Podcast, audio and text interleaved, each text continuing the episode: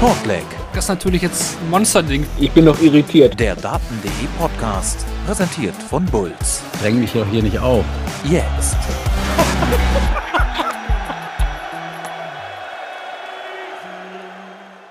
Dann würde ich sagen, legen wir los. Und zwar bei Shortleg, dem Daten.de Podcast. Wir melden uns nach circa einem Monat Pause wieder zurück. Daten.de, der Podcast präsentiert bei Bulls natürlich. Und äh, wir haben heute einiges auf der Agenda. Wir sprechen unter anderem über die Premier League Playoffs, die jetzt diese Woche dann endlich stattfinden. Wir haben einige European Tour Events, die es zuletzt zu besprechen gilt. Wir haben Updates von der Pro Tour, Challenge Tour, Development Tour. Und wir haben heute vor allen Dingen auch wieder einen Gast mit dabei. Und zwar ja, der erste Schweizer Gast, muss man sagen. Wir hatten schon Gäste aus Österreich, Deutschland natürlich. Ähm, Niederlande hatten wir auch, Roland Scholten. Ich weiß nicht, Kevin, fehlt uns noch ein Land? Ich weiß es gar ja, nicht. Ja, Pero, Pero Ljubic ist ja offiziell äh, Kroate, auch wenn er in Österreich lebt. Also das, das, äh, das wohl auch. Ähm, Stimmt. Aber ja. Das haben wir auch noch mit dabei, aber heute dann der erste Schweizer und zwar ist die Rede von äh, Stefan Bellmau. Hallo Stefan. Ja, grüß euch. Ja, erstmal schön, dass das äh, geklappt hat, so auch relativ kurzfristig, muss ich sagen. Aber das äh, freut uns natürlich wirklich sehr, dass wir dich hier als ersten Schweizer dann auch begrüßen dürfen. Ähm, du hast ja, ja in letzter Zeit äh, ja, einige positive Schlagzeilen geschrieben und deswegen Grund genug, dass wir dich hier bei Shortleg mit dazu holen. Ja, erstmal auch Dank an alle, die zu dieser frühen Uhrzeit hier bei Twitch äh, eingeschaltet haben. Wir haben ja heute mal eine frühe Uhrzeit, 16 Uhr. Ähm, natürlich gar kein Problem, wenn der jetzt das nicht live äh, schafft, sondern den Podcast gibt es natürlich immer wieder auch auf den weiteren Podcatchern wie Spotify, mein Sportpodcast.de, Apple, Google Podcasts oder Amazon Music und natürlich auch dem Daten der YouTube-Channel. Also den natürlich dann auch in der Wiederholung natürlich möglich. Fragen, Bewertungen auch heute gerne hier rein, für die, die mit dabei sind, live oder auch im Nachgang natürlich Social Media Accounts von Daten.de sind da eure Ansprechstationen. Gebt uns gerne, gerne ein Follow, bewertet uns, das hilft uns natürlich immer sehr. Dann noch ein kurzer Part zur, zur Eigenwerbung, muss man sagen. Wir von, von Daten.de haben, ich glaube, vor circa zwei Wochen zur Unterstützung aufgerufen, haben da so ein paar Sachen zusammengetragen. Da habt ihr einige Möglichkeiten, uns zu unterstützen. Und zwar könnt ihr das zum einen über Patreon tun. Ähm, da gibt es verschiedene Unterstützerränge. Da seid ihr zum Beispiel schon für 1 Euro im Monat mit dabei. Das bedeutet dann zum Beispiel ein werbefreies Forum. Es gibt Shortleg Sonderfolgen. Ihr könnt auch Mitspracherecht ähm, ja, quasi einkaufen über Themen, die wir da besprechen sollen aus eurer Sicht. Es gibt Goodies aus unserem Merchandise-Shop den Link, den packen wir hier in die Shownotes rein, also ganz einfach über Patreon. Falls ihr darauf keine Lust habt, es gibt auch die Möglichkeit äh, zum sogenannten Buyers Bier. Da haben wir auch einen Link, da können uns einfach auch, ähm, ja, quasi was spenden. Das geht auch über PayPal. Oder jederzeit eben auch im Funda-Shop ein bisschen stöbern. Und alles, was da, was ihr da kauft, kommt quasi auch daten.de oder auch Shortleg zugute. Und natürlich ein Twitch-Abo hilft immer weiter. Oder falls ihr bei The Zone jetzt zum Beispiel bald den World Cup of Darts äh, schauen wollt, euch da ein Abo kauft oder für diesen Monat abschließt, dann macht das gerne über einen äh, Affiliate-Link und dann haben wir da auch ein paar Euro davon. Kostet euch nicht mehr, aber uns bringt das auch ein bisschen. Wir freuen uns auf jeden Fall über jede kleine Form der Unterstützung. Gut, unser Fahrplan für heute. Wir starten am Anfang mit dem Interview mit unserem heutigen Gast.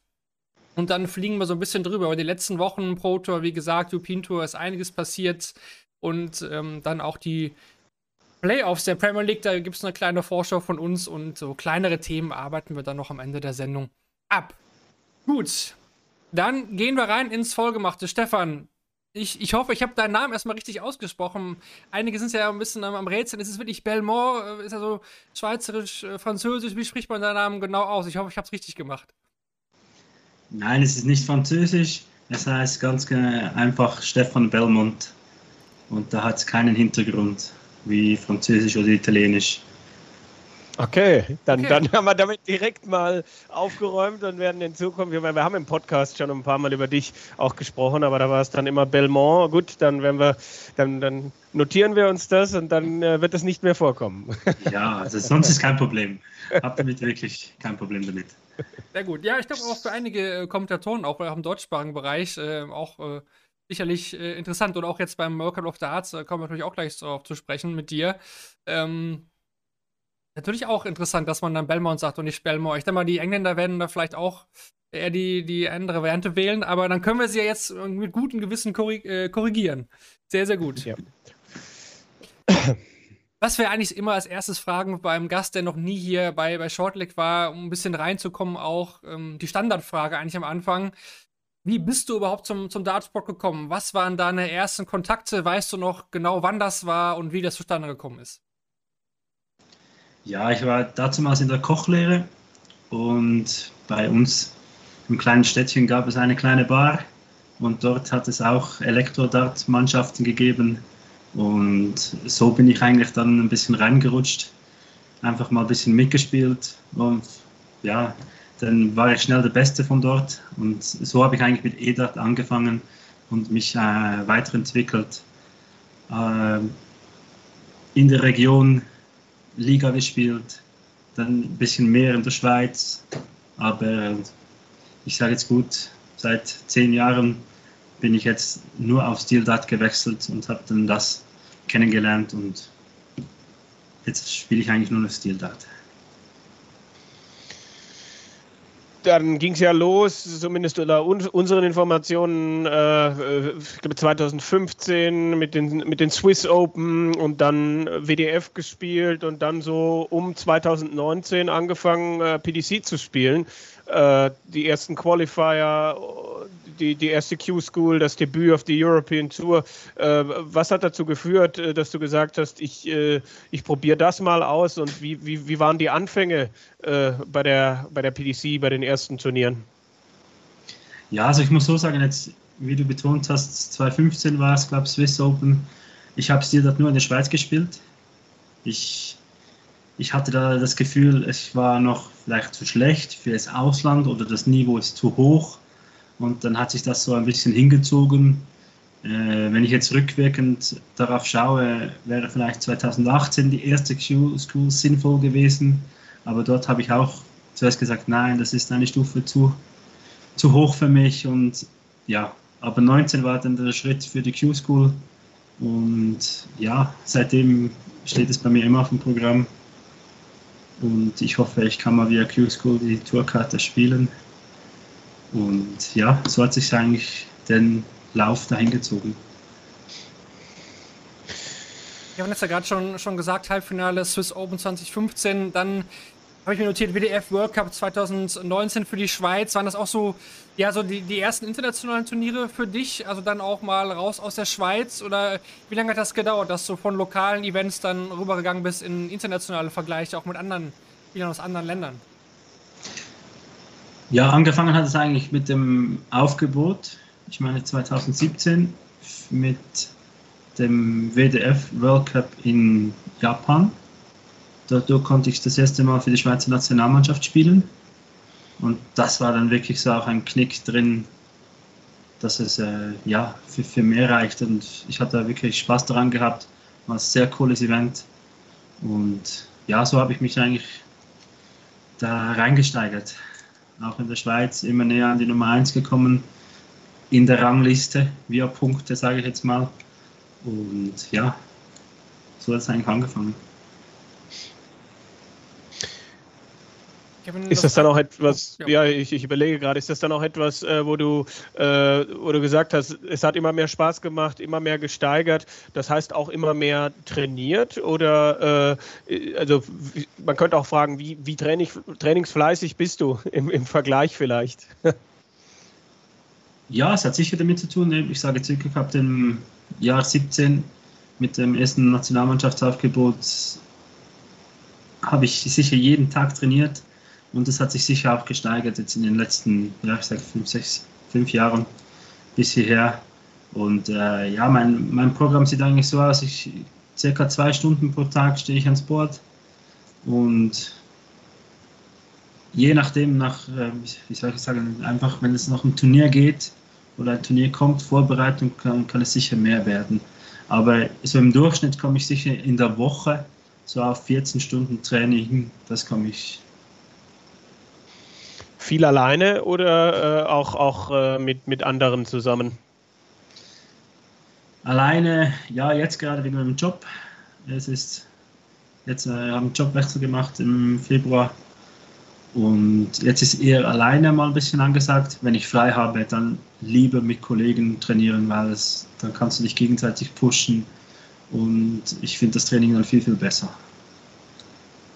Heißt also, du bist auf jeden Fall erstmal noch Vollzeit im, im Job unterwegs und ähm, Dart läuft quasi so in Anführungsstrichen nebenher oder sind da Überlegungen dabei, okay, sollte ich jetzt dann doch irgendwann mal eine, eine Tourkarte holen, dann lege ich doch alles in die, in die Karte Dart oder wie sieht es da aus?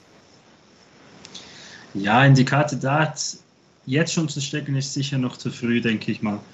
Ähm, ich kann sagen, ich habe mein Pensum auf 60 Prozent runter reduziert und ich habe wirklich jetzt eine gute Arbeitsstelle gefunden äh, bei MyDart, auch ein Sponsor von mir.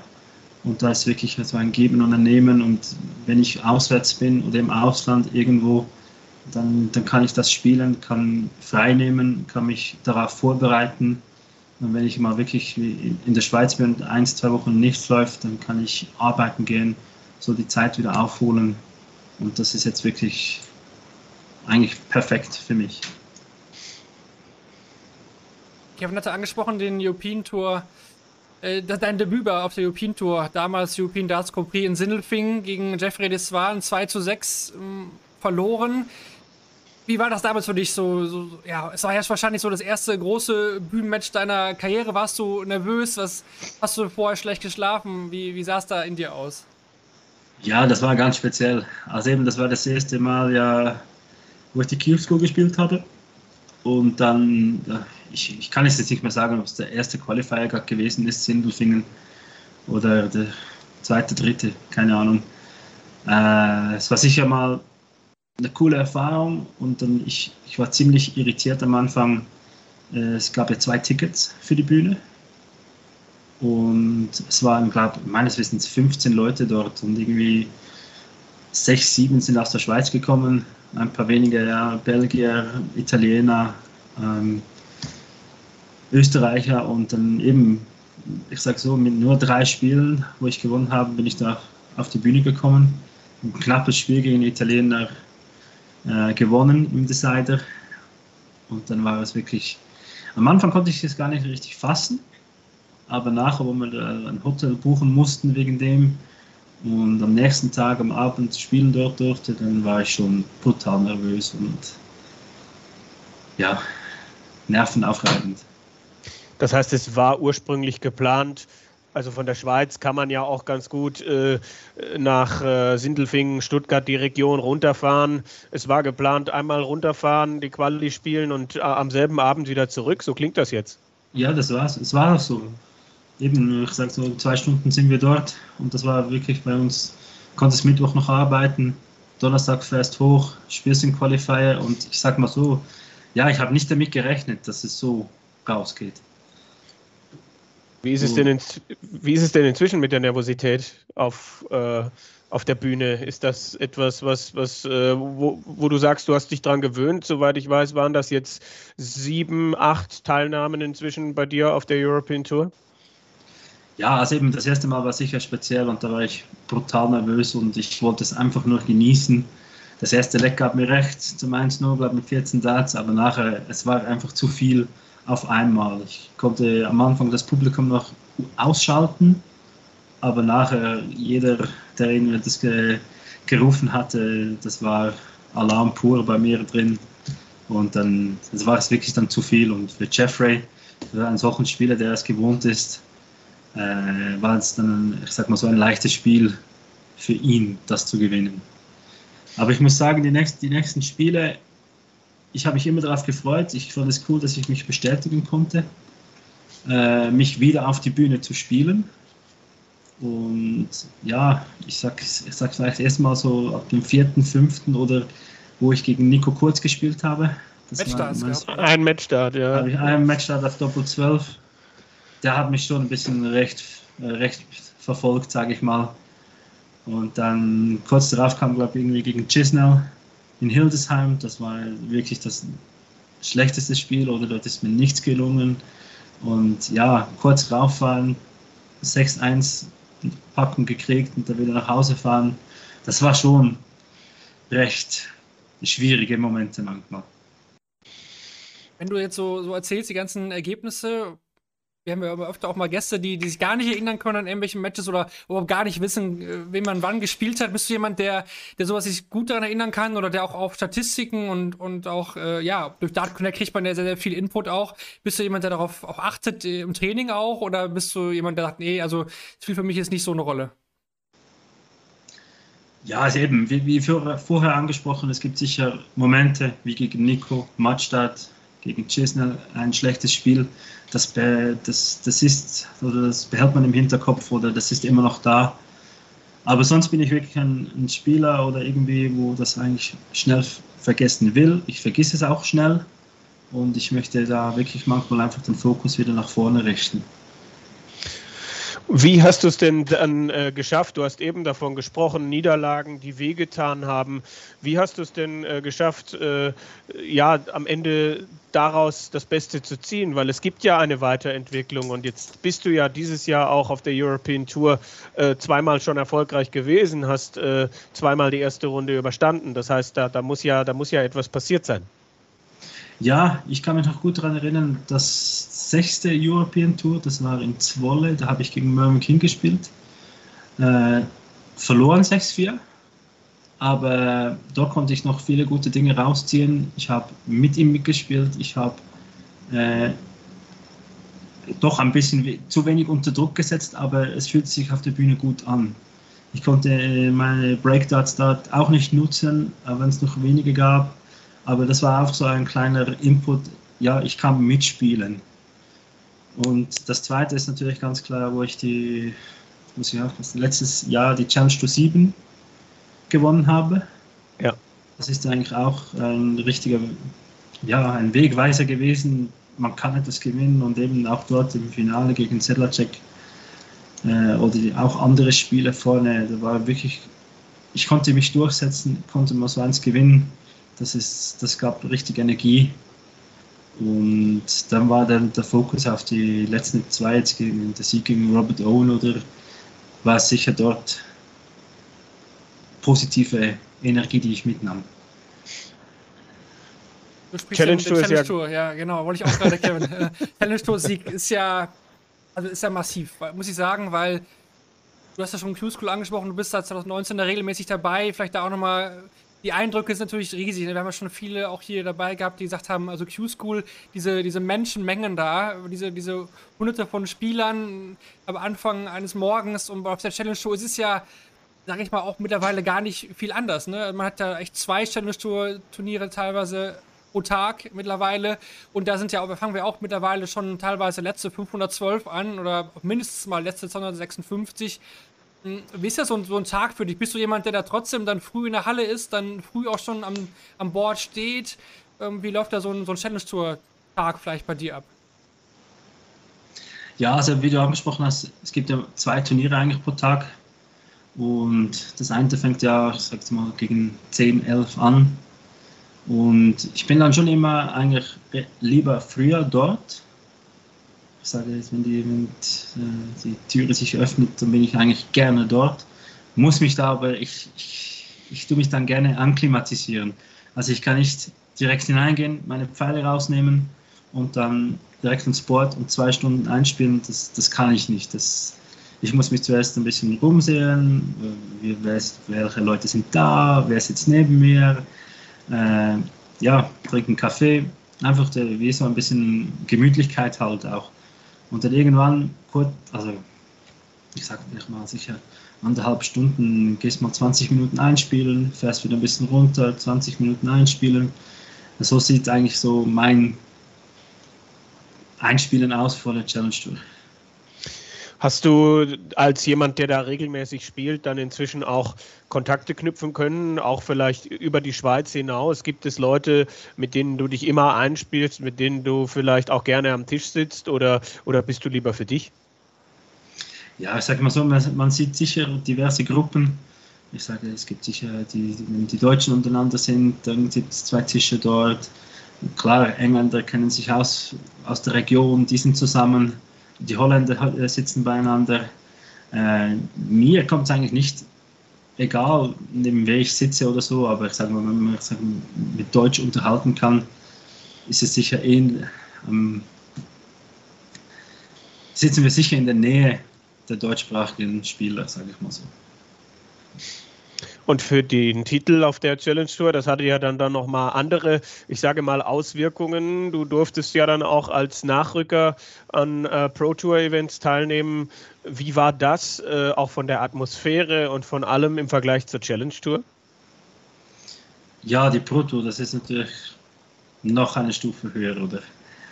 Und ich weiß noch eben, der, der Sieg bei der Challenge Tour 7 war natürlich nachher kurz vor dem World Cup, wo ich nach Niedernhausen nochmal durfte. Das war die erste Pro Tour, die ich gespielt habe. Oder eingeladen wurde, sage ich mal, via Challenge Tour. Und das war natürlich das größte der Gefühle.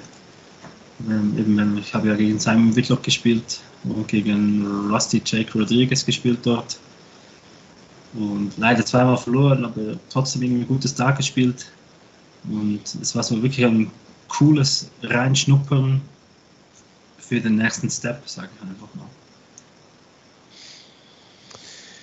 Äh, du hast die European Tour angesprochen, die verschiedenen Spiele, dann auch den, den, den ersten Sieg, den es da gegeben hat. Äh, äh, wie, wie war der Kontakt zu den Gegnern? Gab, gab es welche, die, die, die vorher oder nachher irgendwie Kontakt gesucht haben oder, oder die besonders schnell weg waren. Kannst du dich da an irgendwas, äh, vielleicht auch was Kurioses erinnern, was du nicht erwartet hättest? Oder, oder äh, gibt man sich äh, vor dem Spiel auf der Bühne die Hand und danach auch und, und gut war's? Also wie, wie unterschiedlich waren da die, die Erfahrungen mit den, mit den Gegenspielern?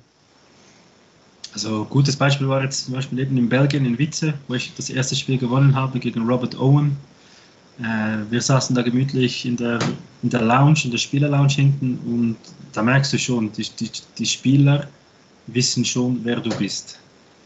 Also eben, ich denke, Robert Owen hat sich sicher informiert, wer ich bin, was habe ich gemacht und alles so, das, das merkt man, aber man begrüßt sich wirklich höflich, auch andere Spieler, also eigentlich alle, die da waren, die, die, die kennen sich oder die, die zeigen dir den Respekt auch. Ah, du bist da auch auf der Bühne und ja, wünschen dir sicher gutes Spiel. Das, ja, so läuft es eigentlich ab. Und auch nach dem Sieg, muss ich sagen, ich habe auch am nächsten Tag Robert Owen zum Beispiel nochmal gesehen. Da haben wir wirklich ein paar Sätze ausgetauscht und wirklich, der hat mir noch einmal gratuliert zum Sieg.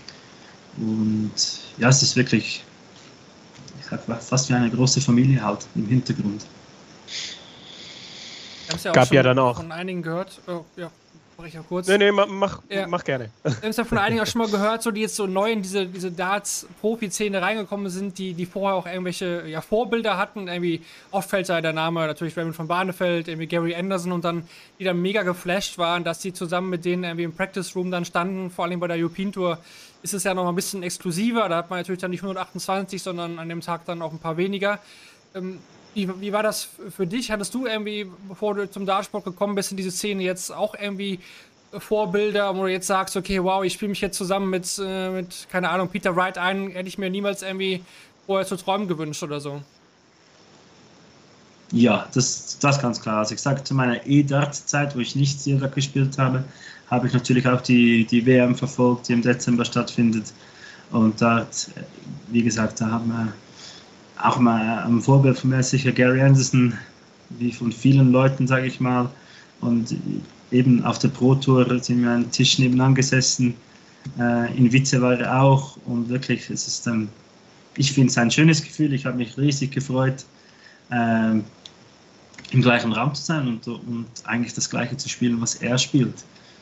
Und das war sicher speziell, aber ich hatte einfach Freude daran, dass es mir soweit bis jetzt gelungen ist, dass ich auch dort spielen kann. Und der Plan für dieses Jahr ist wahrscheinlich dann, äh, jetzt sind die Qualifier ja rum, am vergangenen Wochenende waren da die, die, die letzten, äh, aber der Plan wird wahrscheinlich sein, äh, so wie ich das jetzt bislang verstehe, dass, dass du äh, die Challenge Tour dass du all das, was da noch ansteht, äh, dann auch mitnimmst und wahrscheinlich dann auch im, ich sage mal, wahrscheinlich Oktober, November, welchen WM-Qualifier auch immer, wo die Schweiz auch immer wieder hingesteckt wird. Das ist ja wie in Ö Österreich auch, mal Südosteuropa, mal Südwesteuropa, was weiß ich. Es wird aber ja mit Sicherheit eine Quali-Möglichkeit für die WM auch geben. Also ich gehe mal davon aus, der Plan ist, äh, alles spielen, was geht noch für den Rest des Jahres. Ja, wie du gesagt hast, eben die European, European Tour ist jetzt eigentlich vorbei. Und ja, jetzt kommt sicher der World Cup noch mit hinzu. Äh, Modus Super Series darf ich noch einmal spielen. Ah. Cool, sehr cool. Ja. Und ähm, ja, wie, wie, du sagst, dann gibt es sicher den WM-Qualifier. Der war jetzt zweimal in Eisenstadt, Österreich. Ich denke, ich habe noch keine Informationen, aber ich denke, es wird wieder dort einen Qualifier geben, den ich sicher bestreiten werde. Und äh, ja, dann ist ja, dann halt bald mal Weihnachten und für die Q-School ist dann das nächste Ziel.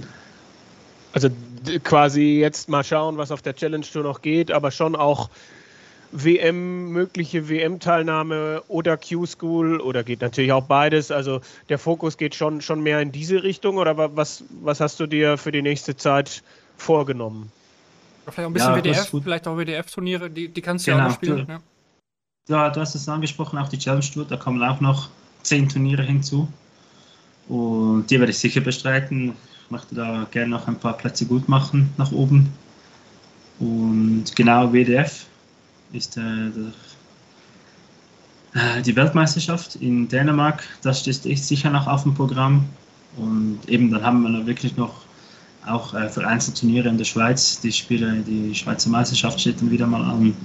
Und sonst noch regionale Turniere, die eigentlich gut besetzt sind bei uns. Und ja, das ist so der Weg, den ich jetzt bis Ende Jahr sicher bestreite.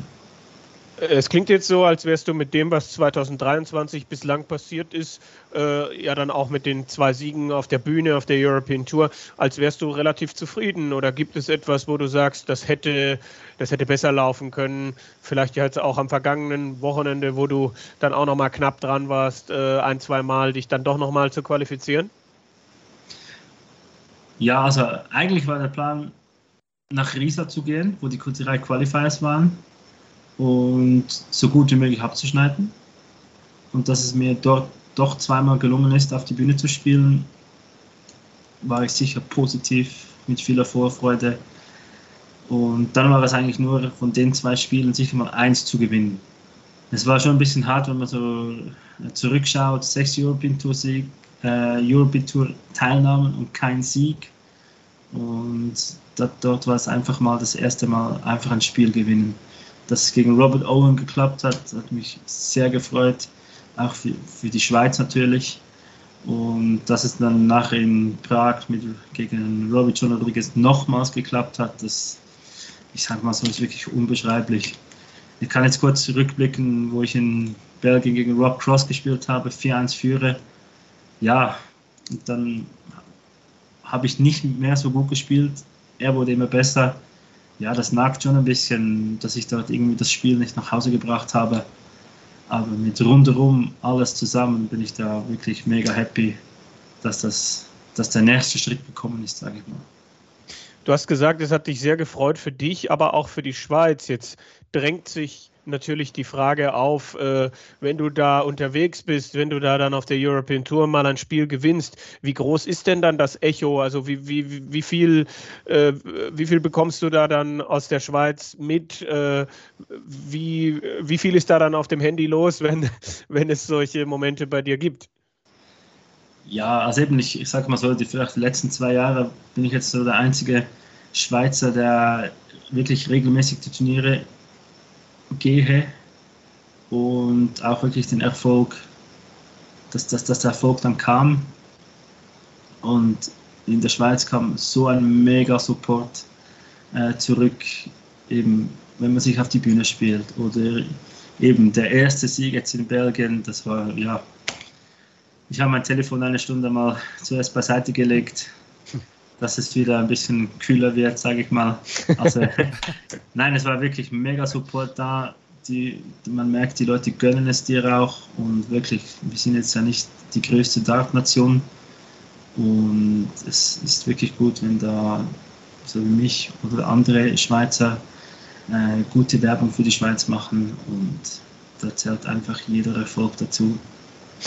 Ja, du, du, du, gibst bei deinen Antworten quasi schon perfekte Überleitungen auf die nächsten Fragen, die ich mir überlegt habe, weil äh, der Dartsport in der Schweiz ist natürlich etwas, was wir auch nochmal ansprechen wollten. Du bist ein aufstrebender Spieler, der da vorangeht, aber wie sieht es generell aus? Es gibt die Swiss Darts Corporation, die entsprechende Turniere veranstaltet, aber wo steht aktuell äh, der Dartsport in der Schweiz? Wo, wo befindet man sich und äh, wie, wie hat man sich in den letzten Jahren entwickelt? Was hat sich getan? Du hast es angesprochen, eben die Swiss Darts Corporation. Ich gehe jetzt mal einen Satz zurück. Die Swiss Darts, Swiss Darts Association, unser mhm. Verband mhm. bei der WDF, hat es für, ich sag mal, wirklich so 15, 16 Turniere gegeben in der Schweiz, größere, plus Ligabetrieb. Und jetzt mit der STC sind wirklich noch mehr Turniere und noch mehr, ähm, ich sag mal, das Prestige und alles so für die Spieler, das Level geht immer höher und höher. Und das merkt man jetzt in den letzten, sage mal, anderthalb Jahren oder ich sage mal das letzte Jahr. Und das merkt man und das, das tut gut der Schweiz. Das heißt, es äh, gibt auch mehr, also die, die Spieleranzahl geht auch nach oben. Ich meine, wir sehen das ja auch in Deutschland. Äh, vor ein paar Jahren hat gefühlt niemand die Challenge Tour in England gespielt und jetzt äh, haben wir da oft zweistellige Zahlen, wo, wo, oder, oder weiß ich nicht, die Host Nation Qualifier, wo die Namen und die, die, die Teilnehmer immer größer werden. Gibt es da auch in, in der Schweiz, äh, spürt man das, dass, äh, dass es mehr Spieler dann auch gibt? Ja, schon. Ich sage, das beste Beispiel ist sicher mal ich glaube, wir waren mehr als oder knapp 20 Leute an der Q-School. Das hat es, glaube ich, noch nie gegeben, mhm. dass so viele Schweizer es versuchen. Und äh, muss ich aufpassen. Drei haben es geschafft in die Final Stage. Leider ich nicht. Da geht es mal so. Ja. Aber das sind einfach, das, das ist der weitere Beweis wirklich, dass es wirklich vorangeht. Du bist ja auch der, der frisch gebackene ja, erste Sieger der, der Swiss äh, Darts Corporation Finals, muss man sagen. Ne? Hast ja auch gewonnen, auch wenn du Matchstarts, ja, im Finale ein paar Matchstarts überleben musstest gegen Andy Bless. Ähm, auch da nochmal Glückwunsch natürlich. Ähm, das da als Sieger sich einzutragen, sicherlich auch cool. Und Kevin, natürlich auch wichtig, nächstes Jahr gibt es ja zum ersten Mal European Tour Event in der Schweiz. In Zürich wurde ja von, von Werner von Molke angekündigt, dass das ist doch wahrscheinlich auch das, worauf er ja auch jetzt jahrelang hingearbeitet habt. Ne? Ihr müsst natürlich sehen, in Österreich, was sich entwickelt hat, in Deutschland so oder so. Dann, dann gab es jetzt European Tour Events auch in, ja, in Tschechien, in, in Ungarn und nächstes Jahr auch in, in der Schweiz, in Zürich. Das muss natürlich eine, auch eine mega Motivation wahrscheinlich auch für dich sein. Ja, ganz klar. Ich sage mal so, dass im 24 ist es sicher das größte Event, das in der Schweiz dann stattfindet. Und da bin nicht nur ich, sondern wirklich auch diverse andere Spiel, Topspieler der Schweiz die, die freuen sich darauf und eben, die wissen ja auch, wie es läuft mit dem Qualifier und die zwei Besten vom Land sind dabei. Also das wird ein Riesenevent für uns und da freuen wir uns alle drauf. Also rechnest du auch damit, dass die Halle auch ordentlich voll wird, dass viele Fans auch von der Schweiz äh, die Chance auch nutzen, dann auch mal die Topstars wirklich auch mal wirklich dann in ihrem eigenen Land live zu sehen? Ja, das denke ich schon. Weil ich denke wirklich, dass für das erste Mal und wirklich, wir haben viele Fans in der Schweiz und ich denke, vielleicht können wir da den Belgiern was, äh, oder in Tschechien, was die Nachmittagssession am Freitag schon die Halle fast voll war. Ich hoffe, wir können da gut mithalten und dass da sehr, sehr viele Leute kommen. Dann, Marvin, lass uns doch vielleicht nochmal auf den World Cup gucken. Total. Oder hast du, hast du noch, nee. ja genau. also wir haben zwar erst im Juni unsere Vorschau für den World Cup, aber jetzt, wo wir dich natürlich schon mal da haben als einen der feststehenden Teilnehmer, wir haben vorhin im Vorgespräch äh, gesprochen, äh, dass es eigentlich am Samstag, äh, glaube ich, ein Qualifikationsturnier geben soll, um deinen äh, Do Doppelpartner zu ermitteln für den äh, PDC World Cup of Darts. Aber da Marcel Walpen sich vor äh, drei Tagen vier Tagen für Sindelfingen qualifiziert hat, kriegt er jetzt eben auch Preisgeld in die PDC-Weltrangliste und dann gibt es zwei Schweizer in der Weltrangliste. Und momentan sieht es so aus, es, man wird noch, man wartet noch auf die offizielle Bestätigung, äh, dass es dieses äh, Qualiturnier nicht gibt, sondern dass du und Marcel Walpen, äh, weil ihr beide in der Weltrangliste seid, dann die Schweiz äh, vertreten dürft. Ähm, wie groß ist denn die Vorfreude? Du, du warst ja schon mal beim World Cup. Ähm, wie, wie groß ist die Vorfreude? Es gibt ja jetzt auch die, die Modusänderung, äh, dass das nicht mehr einzeln gespielt wird. Wie siehst du das und äh, wie groß ist die Vorfreude? Also die Vorfreude ist natürlich riesig, dass ich da wieder die Schweizer Flagge repräsentieren darf. Und ja, das wird ein mega Event. Und jetzt, wie du schon angesprochen hast, mit der Modusänderung, es wird nur noch doppelt gespielt. Freut mich auch sehr, weil ich glaube, äh, Werner von Molk hat auch gesagt, es gibt dann vielleicht ein bisschen mehr Überraschungen, dass mal ein, ich sag mal, ein größeres Team ausscheidet gegen ein kleineres. Und das sehe ich wirklich auch so. Also da gibt es, ich denke, es gibt paar Überraschungen dort im Weltcup, der kommt. Und ja, wie du, wie du gesagt hast, eben jetzt, wir warten wirklich auf die Bestätigung ob jetzt das mit Marcel Walken klappt, der jetzt wirklich das erste Mal so ein, äh, für Sindelfingen sich qualifiziert hat, war mega Hammer. Ich freue mich riesig für ihn. Und dort warten wir jetzt auf die Bestätigung. Wenn es bestätigt wird, wird es wahrscheinlich kein Qualifier geben. Wenn es nicht bestätigt wird und es wird ein Qualifier gespielt, dann wird, ein Qualifier, wird der Qualifier ausgeführt. Also ich, wir warten einfach darauf. Äh, wirst du dann auch versuchen, wer es auch immer wird, äh, ob Marcel Walpen oder eben jemand anders, äh, dass man vorher nochmal gemeinsam trainiert, weil Doppelspielen ist ja ein bisschen was anderes, wenn der eine das, das eine Lieblingsdoppel hat und der andere das und dass man sich dann vielleicht auch äh, entsprechend abspricht und, und ein bisschen zusammen einspielt. Ist sowas etwas, was du, was du versuchen würdest? Ja, klar. Also eben, ich warte jetzt mal wirklich drauf, wenn man Doppelpartner ist und dann wird sicher vor dem World Cup sicher noch ein paar Trainingssessions mit dem organisiert, mit dem Kollege und dann, ja, das, jedes Team spricht sich ja irgendwie ein bisschen ab, wie, wo, was und ich denke, da sind wir, egal wer man Doppelpartner ist, ist wirklich da, das kommt auf einen guten Zweig. Es hätte ja auch den, den, den Vorteil, sag ich mal, wenn Marcel jetzt dann wirklich dann dein Partner ist, dass ihr dann auch zu den 16 gesetzten Nationen zählen würdet, weil dann da, da rechnet man ja die Weltranglistenplätze einfach zusammen und da werdet ihr tatsächlich an 16 gesetzt. Heißt, ihr würdet zumindest in der Gruppenphase, als das auch äh, ja, in einen anderen Topf kommen, natürlich dann vermeintlich einfacher Gegner in der Gruppenphase. Ne? Also es hätte schon auch Vorteile, wenn man so lösen würde. Ich denke, das hat man bestimmt auch irgendwo im Hinterkopf. Ähm, das nur mal so als Randinformation. Also die Schweiz wäre dann quasi, ähm, die ersten vier Nationen müssen ja eben nicht in die, in die Gruppenphase.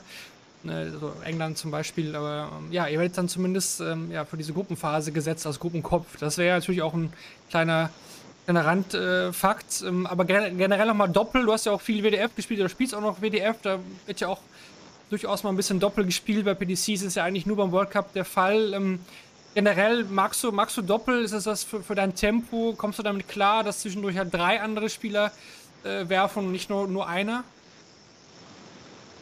Also ich mache das Format sehr gerne, muss ich wirklich sagen. Ich spiele gerne Doppel. Äh, auch früher zu meiner EDA-Zeit schon ein Doppel-Zusammenspiel mit einem Kollegen und wirklich auch im Stil-Bereich nachher. Das hat immer Freude gemacht. Äh, ich kann es gut sagen, wenn wir früher ein Turnier in der Schweiz hatten, war meistens irgendwie am Samstag die Einzeldisziplin und am Sonntag fand dann noch ein Doppelturnier statt. Und dann war ich eigentlich immer mit dabei, weil es macht mir einfach richtig Spaß. Und es, ja, auch dort gibt es, da kann, im, im Doppel kann man nie sagen, wer gewinnt. Das, ich finde das immer so ein bisschen 50-50. Und dann ist natürlich, äh, wenn man sich die Historie anguckt, äh, es gibt Nationen, die waren öfter dabei als die Schweiz, aber es gab, ich glaube, es war 2018 in Frankfurt, ich war auf jeden Fall dabei, es gab äh, den Run unter die letzten 16 und dann haben äh, Alex Fehlmann, glaube ich, und äh, Andy Bless gegen genau. Wales gespielt. Das erste Einzel hat die Schweiz gewonnen. Dann kam der Ausgleich und dann hat man leider das entscheidende Doppel verloren. Ähm, was ist denn dieses Jahr möglich? ja, wie du gesagt hast, ich habe mich noch nicht richtig informiert, ob wir jetzt da ein Gruppenkopf sind in der zwölf Gruppen. Äh, die Vorfreude ist einfach jetzt mal da. Wenn es so ist, ist es natürlich schön, aber ich freue mich einfach mit dabei zu sein und gegen die anderen Nationen zu spielen und ja, das wird ein mega Event. Wie schön ist es denn, dass ähm, jetzt mit der Gruppenphase auch garantiert ist, dass man nicht nur ein Spiel hat? Ja, das finde ich wirklich noch cool. Es gibt zwei Bühnenspiele, also mehr Präsenz, sage ich mal so, und man fährt nicht sozusagen mit einem Spiel hoch und geht wieder nach Hause. Man kann wirklich zwei Spiele spielen. Also ich finde den Modus wirklich super. Und ich denke, dass, da bin ich nicht nur äh, aus der Schweiz, sondern es gibt andere Nationen, kleinere Nationen, die das sicher auch sehr wertschätzen. Wie ist das mit äh, Übertragungen im Fernsehen? Ich weiß, dass es die ein oder andere WM-Übertragung gegeben hat in der Schweiz schon, äh, aber wird der World Cup zu sehen sein? Weiß man da was? Ah, das weiß ich jetzt genau nicht. Das kann ich nicht sagen. Aber ich denke, sicher wird er sich auf Sport 1 übertragen. Ja. Mhm. Und dort wird sicher also das wird sicher bei uns auch zu sehen sein dort und ich denke, es gibt einen riesen Support. Ich, ich wollte gerade sagen, und wenn dann der Erfolg entsprechend da ist, dann kommt vielleicht auch nochmal das Schweizer Fernsehen auf den Geschmack, das dann vielleicht mal mehr in, in den Fokus zu rücken. Das wäre natürlich sehr gerne zu wünschen, ja. Marvin, hast du noch was? Ja, ich habe eigentlich haben wir schon fast alles, auch was ich notiert hatte, besprochen. Hm, ich wollte vielleicht nur mal auf den, den Spitznamen zu sprechen kommen. Ich meine, Ellie, ja, ist jetzt, glaube ich, wahrscheinlich nicht so, ja, fern von deinem Nachnamen. Ähm, wie, ist der, wie ist der entstanden? Schon vor dem Dartsport? Nenn dich deine, deine Freunde vielleicht auch schon so? Oder ist es für dich erst durch den Dartsport gekommen? Nein, also Belly ist wirklich mein, mein Kurzname von Belmont. Und das, ja, zur, zur Schulzeit wurde ich schon Belly genannt das hat sich einfach so ergeben von früher. Es hat nie einen Spitznamen gegeben, jetzt nur vom Dartweg. Möchte ich, brauche ich einfach nicht. Aber einfach so, wenn ich angekündigt werde auf der Bühne mit Stefan Belli Belmont, dann habe ich gar kein Problem damit. Aber das war kein irgendwie ein Wunsch von mir oder irgendwie so der. Und eben, die Leute haben mich früher schon so genannt. Ja, dann nehmen wir das auf jeden Fall mit, dass sie dann hoffentlich auch äh, Belmont sagen. Das, äh, ja. das haben wir jetzt auf jeden Fall gelernt. Jetzt, äh, ja, den nächsten Part. Nochmal vielen Dank an Stefan Belmont ja. für das mit dabei sein. Der erste Schweizer hier bei shortlegteamdaten.de Podcast präsentiert bei Bulls. Und Kevin und ich machen jetzt noch weiter mit den restlichen Teilen und wir wollen beginnen bei der Pro Tour. Wir haben da seit der letzten Aufnahme insgesamt vier Pro Tour Turniere, die zu Ende gegangen sind. Die Nummer 9 und 10 sind schon ein bisschen länger her. 11 und 12 waren jetzt erst am Wochenende. Wir wollen jetzt auch nicht gar nicht so detailliert durch alles reingehen, aber zumindest ja die Quintessenzen wollen wir da natürlich euch nicht unterschlagen. Ja, Playership Championship Nummer 9 ist schon ein bisschen her, wie gesagt, und wurde gewonnen durch Christoph Ratajski. Man hat es vielleicht schon auch wieder vergessen. Ähm, ja, zumindest in dieser Zeit war der Prototyp sehr gut in Form, Kevin, und ähm, vor allen Dingen vielleicht auch überraschend hier, dass Chris Landmann als Nachrücker sich bis ins äh, Finale gespielt hat. Ja, der war da gut unterwegs, hat äh, seine Nachrückerposition gerechtfertigt. Ähm, aus deutscher Sicht kann man natürlich sagen, ah, der hätte auch schon im Viertelfinale ausscheiden können. Martin Schindler mit Matchstarts und 5 zu 6 rausgegangen. Das hätte vielleicht auch der Tag von Martin Schindler werden können. Ja, habe ich, hab ich mir auch äh, gedacht. Ähm, Viertelfinale Matchstarts vergeben gegen Chris Landmann. Und zu dem, zu, zu dem Zeitpunkt auch noch sehr positiv, Mensur zum ersten Mal letzte 32 in diesem Jahr. Auch wenn es schon ein bisschen her ist. Ja, Wahnsinn, dass wir, dass wir mal an den Punkt kommen, wo wir sagen, ein Bordfinale ist ein Erfolg für ihn. Aber ja, das, das war dann der Beginn eines, eines kleinen Aufwärtstrends, den wir dann auch auf der European Tour äh, weiter gesehen haben. Zumindest äh, bei dem einzigen Event, wo er qualifiziert ist und war. Das stimmt, das stimmt. Gut, machen wir weiter mit Player Nummer 10 von einem Spieler, den wir beim letzten Mal schon ein bisschen ausführlicher besprochen hatten, und zwar Dick van Dijvenbode, ist bereits der dritte Titel gewesen von van Dijvenbode. Ähm, Sieg gegen Jutta de Sousa, wo ich auch sagen muss, wo, manchmal bekommt das eigentlich bei dem her so eine Finalteilnahme. Und auch Martin Schindler war auch hier wieder im Finale, auch da wieder Matchstarts vergeben und um drei noch einen neuen Data gespielt. Also es war zumindest von Martin war es zumindest ein gutes Wochenende. Ja, definitiv. Zweimal Viertelfinale zweimal wichtiges Preisgeld. Da geht es ja auch um die Setzposition in der Pro Tour und dass er vielleicht in den ersten 16 bleibt für, für die European Tour. Aber ja, wenn du an zwei Tagen Matchstarts vergibst und es dann ja dann auch immer wieder, ich glaube, es war dann mehrfach auch der Weg über die Doppel 6 bei 25 Rest, äh, wo man dann schon auch manchmal denkt, boah, äh, er scheint es ja gerne zu spielen, aber äh, Mensch, an, an einem der beiden Tage hätte man sich natürlich gewünscht, äh, dass aus diesem Viertelfinale mehr wird. Es war, es war definitiv drin, ähm, aber mit dem Gesamtergebnis, zweimal Viertelfinale, äh, kann man natürlich äh, definitiv was anfangen im, im Vergleich zu, zu vielen anderen. Ähm, Gabriel Clemens im Bordfinale knapp verloren. Ähm, äh, Pietreczko und Klose beide eigentlich gut gespielt, wirklich äh, auch mit hohen Averages, äh, vielleicht auch ähm, unter Wert geschlagen in der zweiten Runde raus. Und ansonsten aber halt auch Pascal Rupprecht, alle Österreicher in der ersten Runde gescheitert. Das, das, äh, da, hat es Martin schon rausgerissen an dem Wochenende. Machen wir zeitlich einen kleinen Sprung, ziemlich weiten Sprung. Dazwischen lagen einige Pinto-Events, aber wir wollen jetzt noch die Proto-Events alle zusammen abhaken. Wir haben jetzt am Wochenende in Leicester gespielt, äh, Nummer 11 und 12 Player Championship. Zum ersten Mal gab es vier Streaming-Boards, also das ist mhm. auch eine Neu Neuheit. Ähm, jetzt hat man bei UK Open ja auch schon äh, ja, alle acht. Äh, und jetzt auch hier zwei zusätzliche, zwei dann ohne Kommentar und zwei weiterhin ohne Kommentar. Ähm, also für alle, die PDC TV abonniert haben, ja, kann man bei der Proto jetzt schon einiges live sehen, äh, parallel. Ähm, ja, Bob Cross war dann der Erste, der sich da quasi bei dieser Neuheit durchsetzen konnte. Sein erster Saisonsieg für Rob Cross im Finale gegen Mike de Decker. Auch hier Mike de Decker, der immer mal wieder, muss man sagen, auf der Pro Tour auch weit kommt. Jetzt sein erstes Finale gespielt hat. Und generell war es ja mal wieder ein Turnier auf der Pro Tour, muss man sagen, von überraschenden Halbfinalisten. Radek Schaganski und Nied Sonnefeld, beides jetzt Spieler nicht aus dem allerersten Regal hier im Halbfinale. Also auf der Pinto muss ich sagen, da kommt schon eher die Namen durch aktuell, die man da erwartet, ja. aber auf der Pro Tour doch immer wieder, Kevin, auch ja, Spieler aus der zweiten, dritten, vielleicht sogar vierten Reihe. Ja, Wahnsinn, die, die Fluktuation, die es da aktuell gibt. Äh, äh, Jaganski katapultiert sich damit jetzt ja doch auch nochmal in das äh, Race für den World Cup mit rein. Wer wird da hinter Ratajski die Nummer zwei? Ähm, dass das Kaczuk oder äh, Jaganski es ist, es ist eine, eine, sehr interessante Entwicklung und man ist natürlich dann auch gespannt, wann einer von denen äh, den, den, nächsten Schritt machen kann. So ein bisschen äh, hat man das Gefühl, es kann äh, die Decker sein, weil die Entwicklung ist schon nach einigen Jahren, wo es gar nicht so danach aussah, geht es jetzt schon in die richtige Richtung bei ihm. Enso wieder hier in, in Runde 3. Ja. Sonst kein weiterer Spieler aus Deutschland oder Österreich so weit gekommen. Generell war es jetzt auch am Sonntag vielleicht bei jetzt von Pascal abgesehen, auch nicht das Wochenende der deutschsprachigen.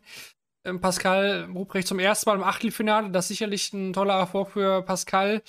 Ähm, zum ersten Mal auch unter die letzten 16 zu kommen, dann auch wirklich, ähm, ja, den Noppert geschlagen zum Beispiel, ähm, der ja auch eigentlich weiterhin total konstant unterwegs ist. Und am Ende holt sich Johnny Clayton den Titel. Ne? Zum, zum fünften Mal in seiner Karriere gewinnt er ein Player Championship und ähm, sein Gegner im Endspiel war Josh Rock, der auch immer mal wieder vordringt, aber auch mal Turniere dabei hat, wo er früher ausscheidet. Kevin Clayton, klar, besprechen wir auch bei der Premier gleich noch, aber Josh Rock, wie, wie siehst du ihn? Also, er hat schon Spieler dabei, wo er echt stark spielt, finde ich, aber auch, ja, so eine wirkliche Konstanz eines Top 8, Top 16 Spielers sehe ich bisher noch nicht. Wie sieht es da bei dir aus? Ja, man könnte vielleicht sagen, logische Konsequenz. Es kann ja nicht immer nur in eine Richtung gehen. Das erste Jahr Wahnsinn und er setzt ja auch Akzente, hat ja dann auch am Sonntag mal wieder Van Gerven geschlagen. Also ähm, ich, ich glaube, dass der seinen Weg macht, dass es halt jetzt auch mal Momente gibt, wo es nicht so gut läuft, aber äh, er jetzt dann sich aus diesem totalen Ergebnistief, das es ja gerade zu Jahresbeginn Beginn gegeben hat, definitiv wieder rausgearbeitet hat und äh, es ihm vielleicht auch mal ganz gut tut, auch mal die andere Seite zu sehen und zu merken, ich muss, ich muss für gewisse Dinge ein bisschen mehr kämpfen. Ähm, und ja, zu erwarten, dass jemand in seinem zweiten Pro-Tour ja in dem Alter ähm, schon in den Top 8 steht oder Top 16, wäre jetzt für mich relativ vermessen. Ähm, es verleitet natürlich dazu, äh, entsprechende Dinge nach diesem ersten Monsterjahr von Josh Rock zu erwarten, gar keine Frage.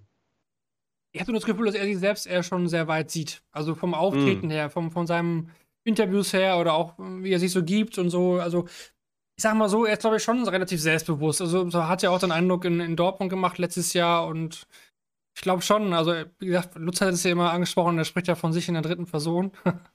ähm, hm.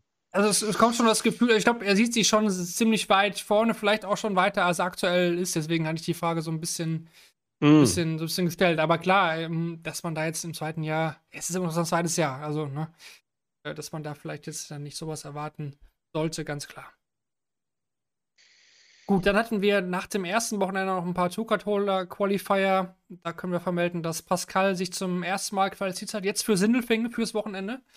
Ähm, aber das heißt nicht zum ersten Mal, jetzt ist uns zum, zum dritten Mal mit dabei, aber auch dann wieder eine Quali geschafft hat. Sicherlich wichtig für, ja, auch was WM angeht. WM-Quali ist bei ihm ja, da, da wird es dann, denke ich, auch drauf ankommen, dass er noch mal ein, zwei Quali schafft und auch mal so ein Turnier dann ein Spiel gewinnt. Und Daniel Klose ist in Trier mit dabei. Das aus deutscher Sicht. Und Barney hat es zweimal geschafft. Der ist dieses Jahr bei den Qualifiern eigentlich echt gut unterwegs. Ja. Und Gian van Feen einen neuen Data. Das hatte ich mir auch noch hier notiert. Ja, wir hatten gerade mit Stefan Belmont ja schon besprochen, ein paar Associate Qualifier standen jetzt in Hildesheim nochmal an, also auch nochmal so ein kleiner Qualifier-Marathon. Ähm, da können wir auch nochmal die Qualifier auch benennen. Durchaus überraschende Namen, muss ich sagen, ähm, die hier durchgekommen sind. Also für Sindelfing jetzt am Wochenende sind es Nico Kurz und Liam Mendel Lawrence. Sicherlich jetzt nicht so überraschend von den Namen her. Dann vom, vom SSH Qualifier waren es Marcel Walpen, wie wir gesagt haben, aus der Schweiz und Christian Kist auch mal wieder auf der European Tour mit dabei. Äh, in Trier dann aus deutscher Sicht äh, nochmal Liam Mendel Lawrence und äh, Fabian Herz. Wo kam der eigentlich her? Ähm, mhm. Lange nichts von ihm gehört, ein bisschen DDV gespielt. Ähm, kam damals ja schon, als er sich ein paar Mal qualifizieren konnte, war ja auch totaler No-Name jetzt eigentlich wieder lange nichts gehört und dann kam er wieder und zack, sich wieder qualifiziert. Und äh, da sind es wieder Christian Kist und Daryl Pilgrim, die mit dabei sind. Und in Jena werden es dann Nico Kurz und Danny Tessmann sein. Auch zum ersten Mal dann der Berliner auf der European Tour. Dann haben wir noch Wesley Plaisir und Roy van de Grient für, für Jena auch. Äh, Plaisir eigentlich total enttäuschend dieses Jahr, ne? Ähm, kommt irgendwie gar nichts. Nach dem letzten Jahr hatte man sicherlich viel mehr erwartet. Van de Green dann auch zum ersten Mal und Budapest dann Andy Bolton, Scott Mitchell und in Hildesheim nochmal Devil Pilgrim und Jelle Klaassen. Was mir so ein bisschen hängen geblieben ist, Kevin, was nicht, ob du es auch mitbekommen hast, irgendwie so viel Beef unter den Spielern. Ähm, der eine, ja, richtig auf immer eine langsame Pace oder unsportliche Sachen von Liam, dann richtig der andere auf über Fabian Herz, der war total unsportlich. Ähm, ja, weiß ich gar nicht, was, man, was sagen wir dazu? Also wundert mich ein bisschen. Kam mit doch sehr viel an diesem Wochenende. Tja, ich meine, äh, es ist ja auch relativ anstrengend, da fünf Turniere in drei Tagen und äh, dass da dann irgendwie auch mal, äh, wie soll ich sagen, die Nerven ein bisschen angespannter sind und man schneller gereizt ist. Das wäre jetzt für mich so eine, so eine logische Schlussfolgerung.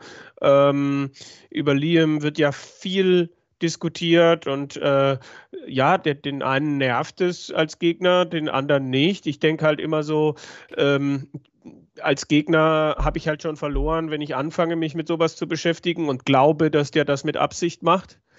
Auf der anderen Seite ich, ich, lese ja dann auch immer ein bisschen was im Forum. Die Diskussion ist ja da auch hochgekocht bei uns im Datenforum, wo ich dann sage, äh, gewisse Argumente kann ich nachvollziehen, wenn es darum geht, dass Liam pro Leck im Schnitt, äh, ein Leck mit seiner Beteiligung im Schnitt fünf Minuten dauert.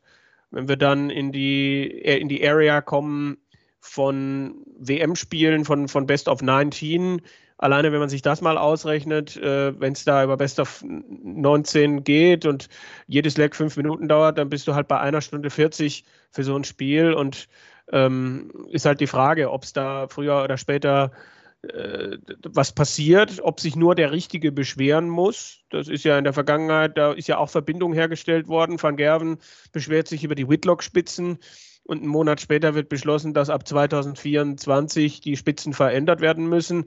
Also ähm, ich glaube, dass da schon noch was auf Liam zukommen kann. Ich glaube aber auch, dass sich vieles einpendeln kann, dass vieles äh, bei ihm auch noch schnell, äh, ja, vom Rhythmus her schneller werden kann. Zu Fabian Herz kann ich nur sagen, dass ich äh, da äh, nicht überrascht bin, ohne ihm jetzt zu nahe zu treten. Aber es ist nicht das erste Mal, dass man sich über äh, Dinge beschwert, die, die er tut, äh, ihm unfaires Verhalten vorwirft. Also ich bin generell nicht so ein Fan, das dann irgendwie auf Social Media zu, zu posten, weil ja, vor, klar, ja, vor allen. Dingen sind die Beiträge dann ein paar Stunden später wieder gelöscht. Ähm, das ist aber jetzt nicht nur hier der Fall, sondern auch bei den Topspielern. Also da dann nach einer Niederlage in einem TV-Turnier haut man da auf Twitter irgendwie raus, ja, alles äh, Bedingungen waren scheiße und äh, es war so kalt und keine Ahnung was und der war unfair oder der hat ge getrampelt oder geklimpert oder die Münzen, was hatten wir nicht schon alles? Ähm, ja, vielleicht noch mal, vielleicht auch noch mal in sich gehen. Muss ich das wirklich jetzt posten? Ähm, man kann es ja für sich behalten und wie gesagt dran arbeiten. Wenn man sich damit beschäftigt, das ist eh der Tenor, dann hat man eigentlich schon fast verloren. Klar, spielt Liam langsam. Ich habe auch mal ein bisschen verfolgt jetzt, weil ich dachte, er würde auf dem Floor schneller spielen. Fand ich jetzt auch nicht so. Ähm, Mhm. Also es es dauert schon lange, wenn man nur die Zeiten nimmt von Dart Connect, sag ich mal. Ne? Also mehr kann ich ja auch nicht bewerten. Ich war nicht vor Ort, aber ja, wie gesagt, die, die Regeln geben es her und da muss man damit klarkommen. Und wenn sich irgendwas ändern soll, dann wird es gemacht. Aber er ist noch so jung, das wird sich vielleicht auch noch einpendeln. Und diese Diskussion würde ich jetzt eigentlich hier, ja, ähm, nicht. Aber klar, man, man, man muss sich natürlich dann auch damit, also Liam hat sich in, in den Fokus gespielt. Ähm, er wird, wenn er, wenn er, wenn er das möchte, wenn er es nicht ablehnt, wenn es seine Zeit erlaubt, äh, wird er ziemlich sicher sein Debüt in der Super League geben. Total, ja. Und da wird es halt dann wahrscheinlich auch TV-Zeit geben und dann bin ich mal sehr gespannt, weil da musst du halt auch äh, dann äh, vielleicht manche Zeit ein bisschen anpassen. Da bin ich mal gespannt, ob das dann so der erste Punkt ist, an dem es, äh, an dem irgendwer der Verantwortlichen vielleicht auf ihn zukommt. Es wäre ganz spannend, auch ihn mal zu fragen, ob da, ob da auch schon Leute auf ihn zugekommen sind und wie er das sieht. Ich glaube, ich verrate nicht zu viel, wenn ich sage, dass wir, dass wir daran auch arbeiten, dass wir, dass wir ihn mal hier in den Podcast bekommen. Werden wir sicherlich tun. Hier kam noch die Frage ran, was war denn bei Fabian Herz? Äh, Einmal mit um Aufklärung gebeten. Ähm, was, Christopher Thomas hat da, glaube ich, nur ein paar Sachen beschrieben mit äh, zu nah am Gegner vorbeigehen, fast die Schulter berühren und so weiter. Und ähm, ja, komische Laufwege vom Oki weg. Wie gesagt, wir können uns das nur wiedergeben, was gepostet worden ist. Wir waren nicht live dabei, wie auch. Ähm, das müssen die Spiele unter sich klären, im Endeffekt. Aber das ist ja fast die perfekte Überleitung auf die European Tour. Äh, mit dem, ich glaube, da war dann äh, Graz wäre das erste Turnier, das wir zu besprechen hätten, wenn mich ja, nicht alles ja, täuscht. korrekt. Und da gab es ja auch Vorfälle, äh, über die heftig diskutiert worden ist. Also da werfe ich jetzt mal den Namen Mensur Suljovic in den Raum. Ja, Mit äh, zweimal auf der falschen Seite äh, vom, vom Oki weggehen, mit äh, relativ langsamem Spielen, mit diesen Dingen, ähm, dass, man, dass man diskutieren kann. Also äh, ich weiß, dass Mensur, äh, ich kann mich an eine seiner ersten WM-Spiele erinnern, das ist viele, viele Jahre her, wo er auch ähm, über die falsche Seite weggegangen ist und dann, glaube ich, auch beinahe einen dieser, dieser Strahler auf der Bühne umgeworfen hat und Roland äh, Scholten nur gesagt hat, äh, sowas habe ich auch noch nie erlebt, äh, so nach dem Motto.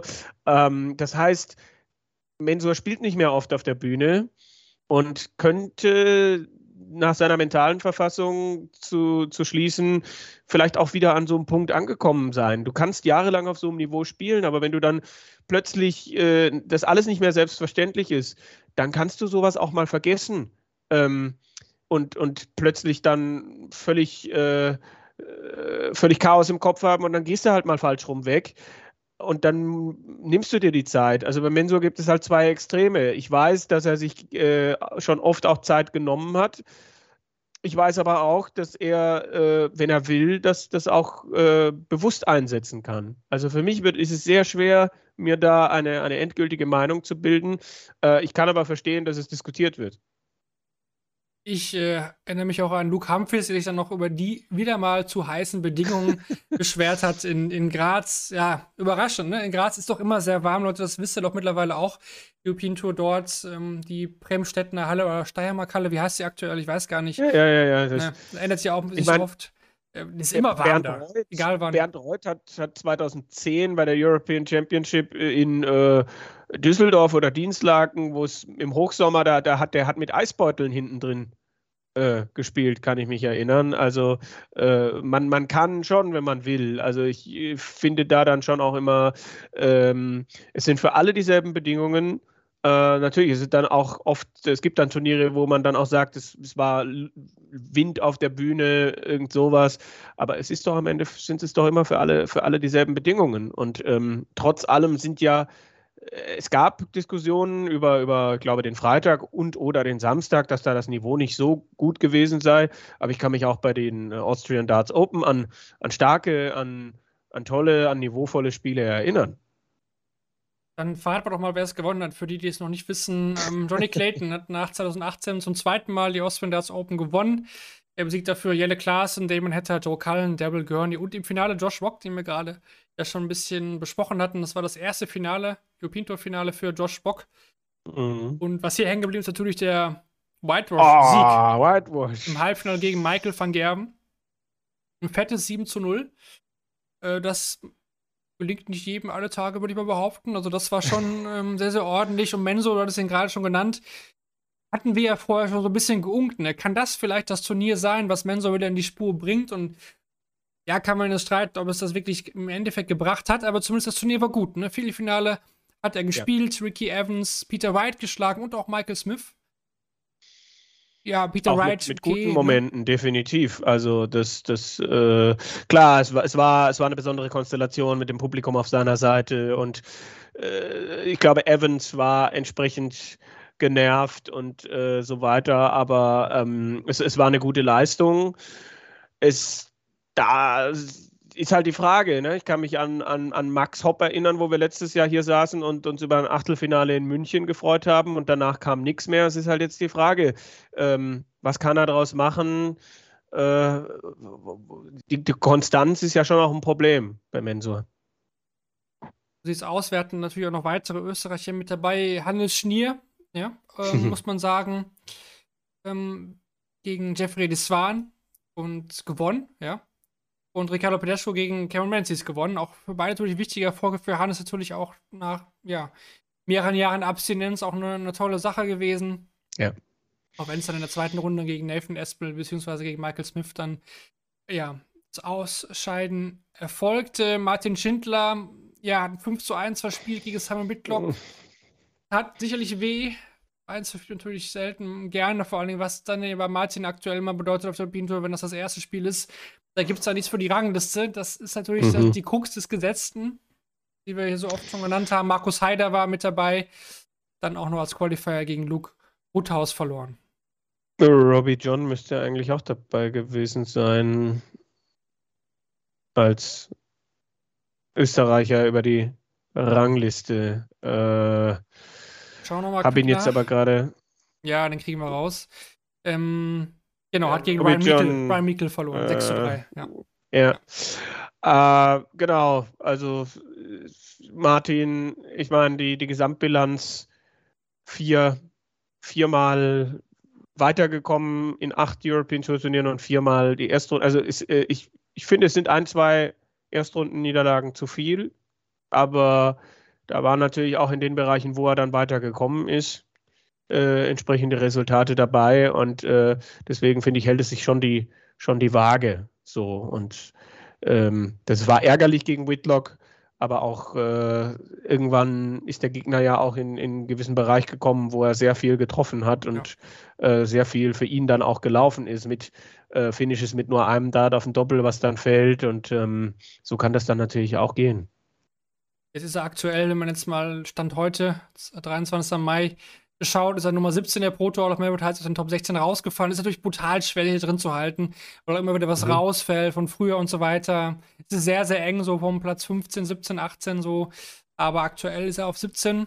Ähm, gucken wir wie sich das weiter entwickelt. Ja, dann machen wir den Sprung von Graz nach Leeuwarden zu den Dutch äh, Dart Championship.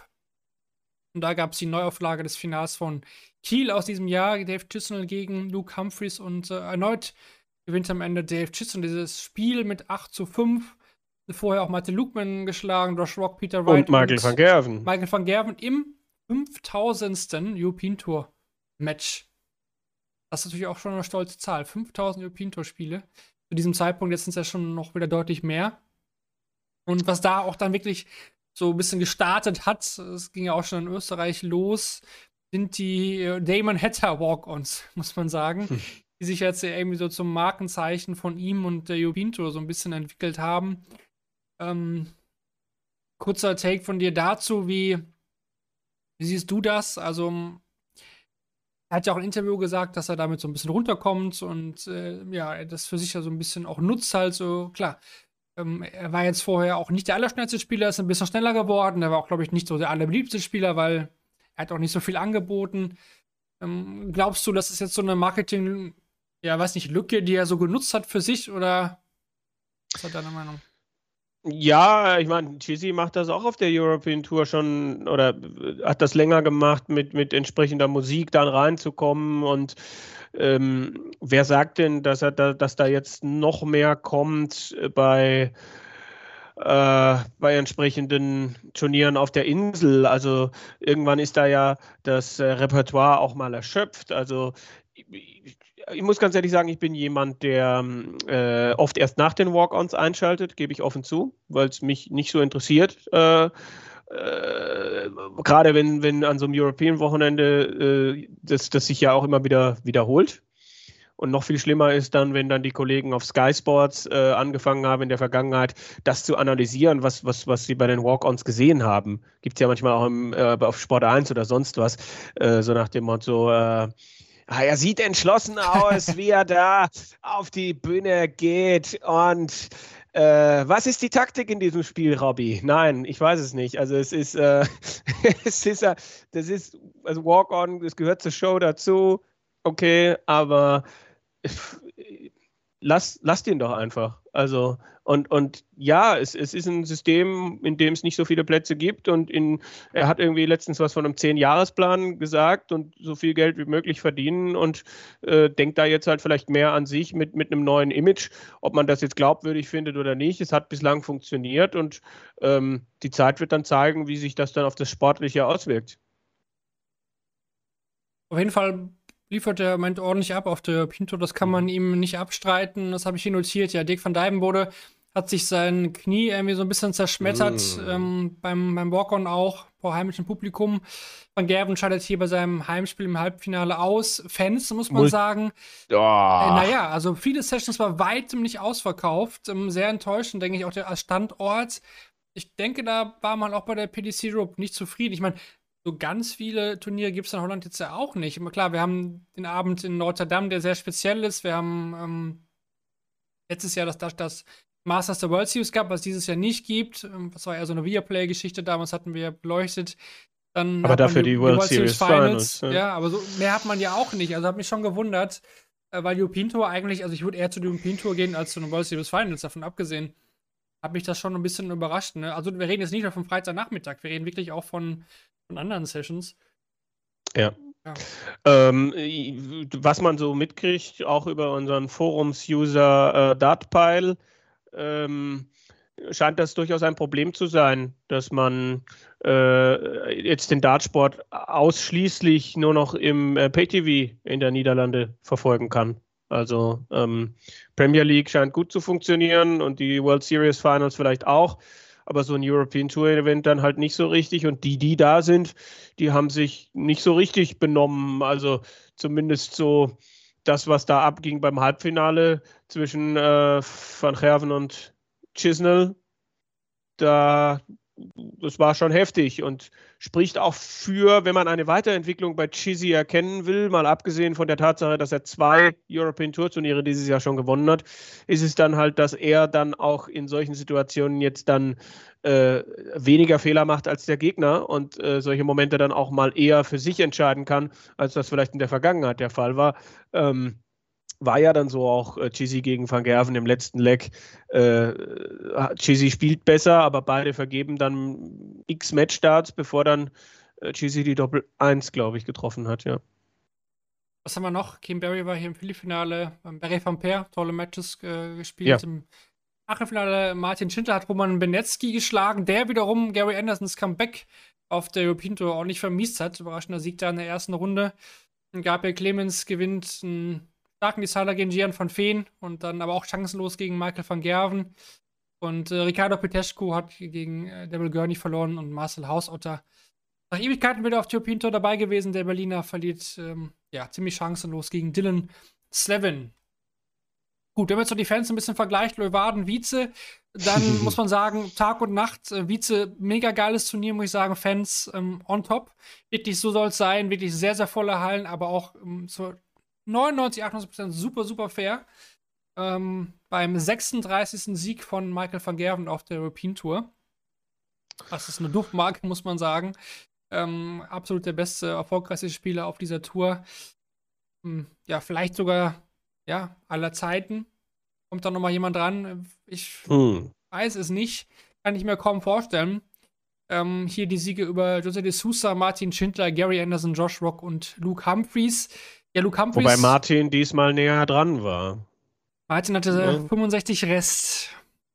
Und ich glaube, wenn nach 2,6, ja, nach 2,6 in der Woche davor diesmal 5,6. Also das ist äh, eine Steigerung, ja.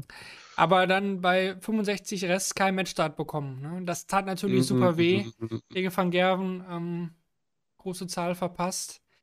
Ähm, ah, tat weh, tat weh beim Zugucken. Ähm, ich hätte zumindest gerne den Matchstart gesehen, ob er reingeht oder nicht. Kann natürlich auch daneben gehen, ne? Klar. Äh, was ich noch sagen Und wollte, das Finale, ach Entschuldigung, ja, ich will dir nicht. Doch, äh, ich wollte auch zum Finale, tatsächlich. Und zwar auffällig, Luke Humphries zum dritten Mal sein Finale verloren dieses Jahr auf der European Tour. Letztes Jahr so viel abgeräumt, dieses Jahr klemmt es zumindest da ein bisschen. Also dreimal Finale spielen. Die European Tour ist trotzdem sehr, sehr gut. Aber mhm. dieses Jahr bekommt das irgendwie nicht im Finale hin. War aber vermarktbar. Also am Ende war er derjenige, der Chancen vergeben hat und von Gerven, der es ein bisschen geklaut hat. Zumindest in den entscheidenden Momenten habe ich das so in Erinnerung, äh, habe das Finale mitverfolgt, so ein bisschen. Äh, also äh, es war ein gutes Wochenende von Van Gerven, aber äh, man hat ihn in, zumindest in diesem Moment dann halt auch ein bisschen äh, davonkommen lassen. Was haben, wir, was haben wir hier noch? Gerade noch eine gute Diskussion hier im Chat, ob man das gut findet mit Damon Hatters Walk-On oder nicht. Manche finden es toll, hm. manche finden es äh, eher als empfinden es eher als kompletten Clown.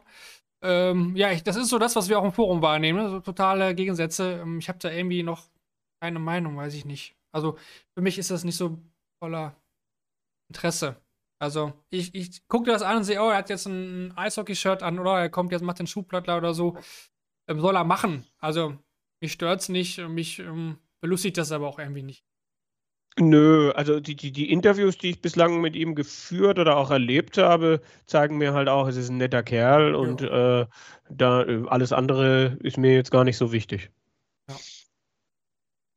Halbfinalisten Josh Rock, Dirk van Dijvenbode, Gary Anderson hier deutlich besser als in Leuwarden hier in der Finalsession.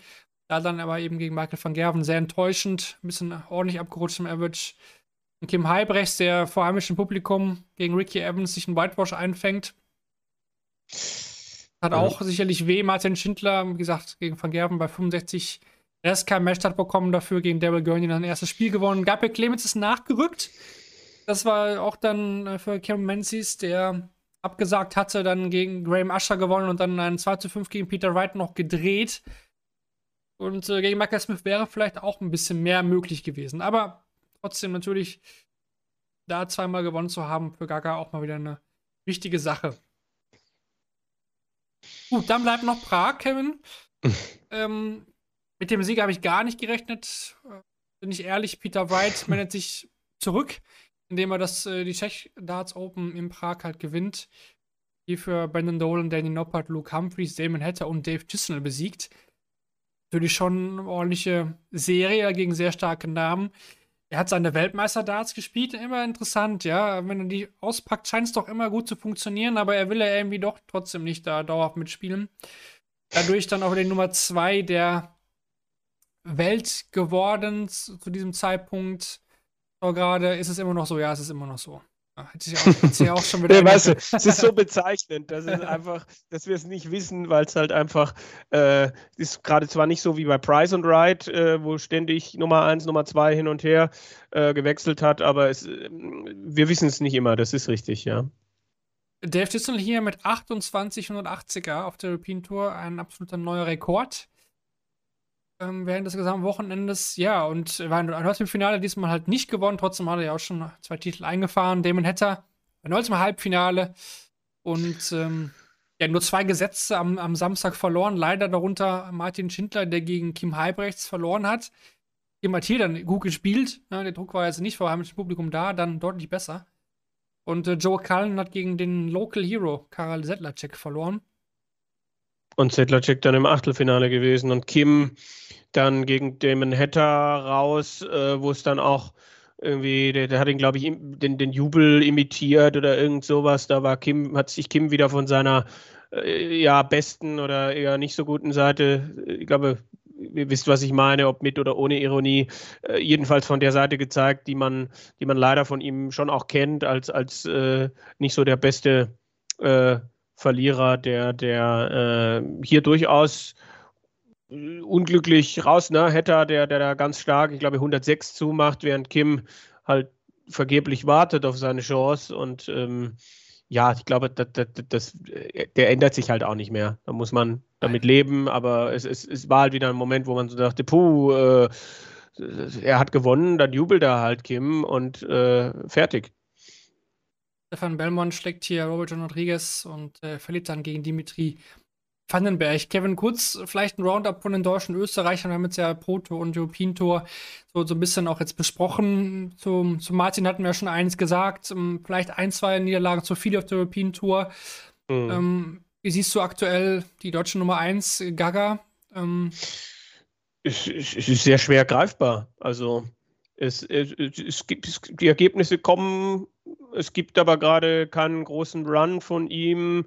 Dann hat er die Chance gut genutzt beim Nachrücken auf die European Tour, aber äh, ist jetzt auch nicht so gefestigt, wenn es gegen die, die, großen Namen geht. Also äh, ist jetzt immer noch nicht so, dass er, dass er die, ähm, dass man jetzt da dann eine Tendenz hätte, dass er öfter gegen diese Spieler gewinnen würde. Peter Wright in in dem, ja, in, in, dem Struggle, den er immer wieder auch gehabt hat die letzten Monate, ist halt die Frage, ob man den nicht sogar ausklammern muss. Also er ist schwer zu greifen, Gaga. Es ist, es ist genug, aber auch nach wie vor nicht so, dass, ähm, dass man da den Gaga von der WM wiedererkennen würde, bei dem man das Gefühl hat, er kann jeden Moment jeden schlagen.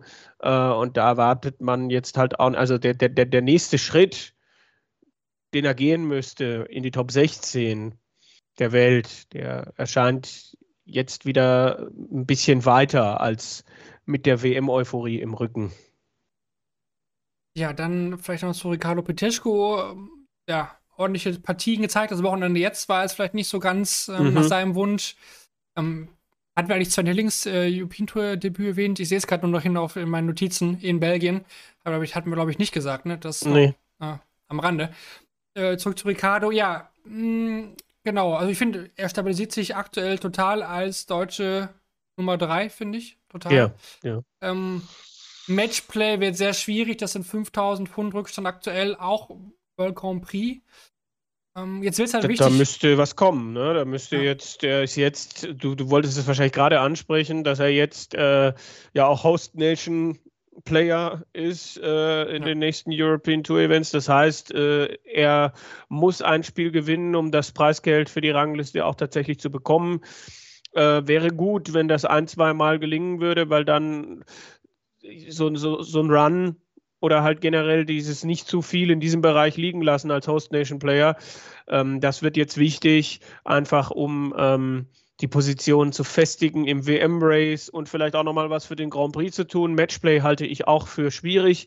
Äh, Grand Prix möglich, European Championship möglich, WM sollte er gucken, dass er das weiter unterfüttert.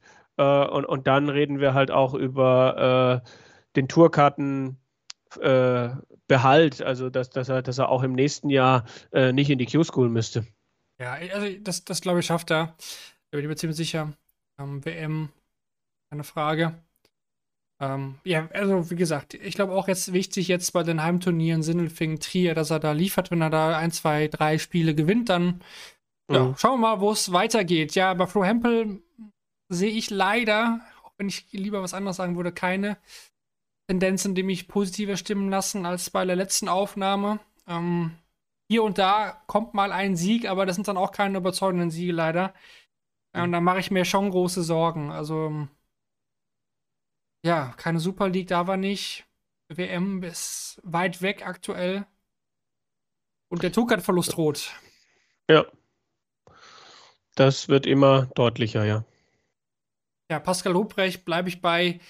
Ähm, Das ist solide. Das, der, der sammelt da Preisgeld ein und qualifiziert sich und äh, müsste das halt weiter tun. Also die Chance, dass wir dieses Jahr fünf Deutsche bei der WM haben, vier über Weltrangliste und oder Pro Tour und einen über die Super League, ist realistischer denn je aktuell, würde ich sagen. ja, und vielleicht kommt ja noch ein Bratzo über die Challenge Tour dazu. Mhm. Zum Beispiel. Also, das gibt dieses Jahr wirklich sehr, sehr viele Möglichkeiten. Es sieht aktuell nicht schlecht aus, muss man so sagen. Daniel Klose ähm, macht das auch ab und zu, denke ich, sehr, sehr ordentlich. Da sind trotzdem vielleicht auch mal Spiele dabei, wie jetzt gegen Kevin Burness, wo man sagen kann, okay, jetzt kann er mal nochmal weiter vordringen. Das verliert er dann leider. Ähm, aber er ist immer mal wieder auch gut, mal ja, um Spiele zu gewinnen. Also klar, geht es wahrscheinlich da auch nächstes Jahr nur um den reinen Tuck-Erhalt. Das wird schwer genug.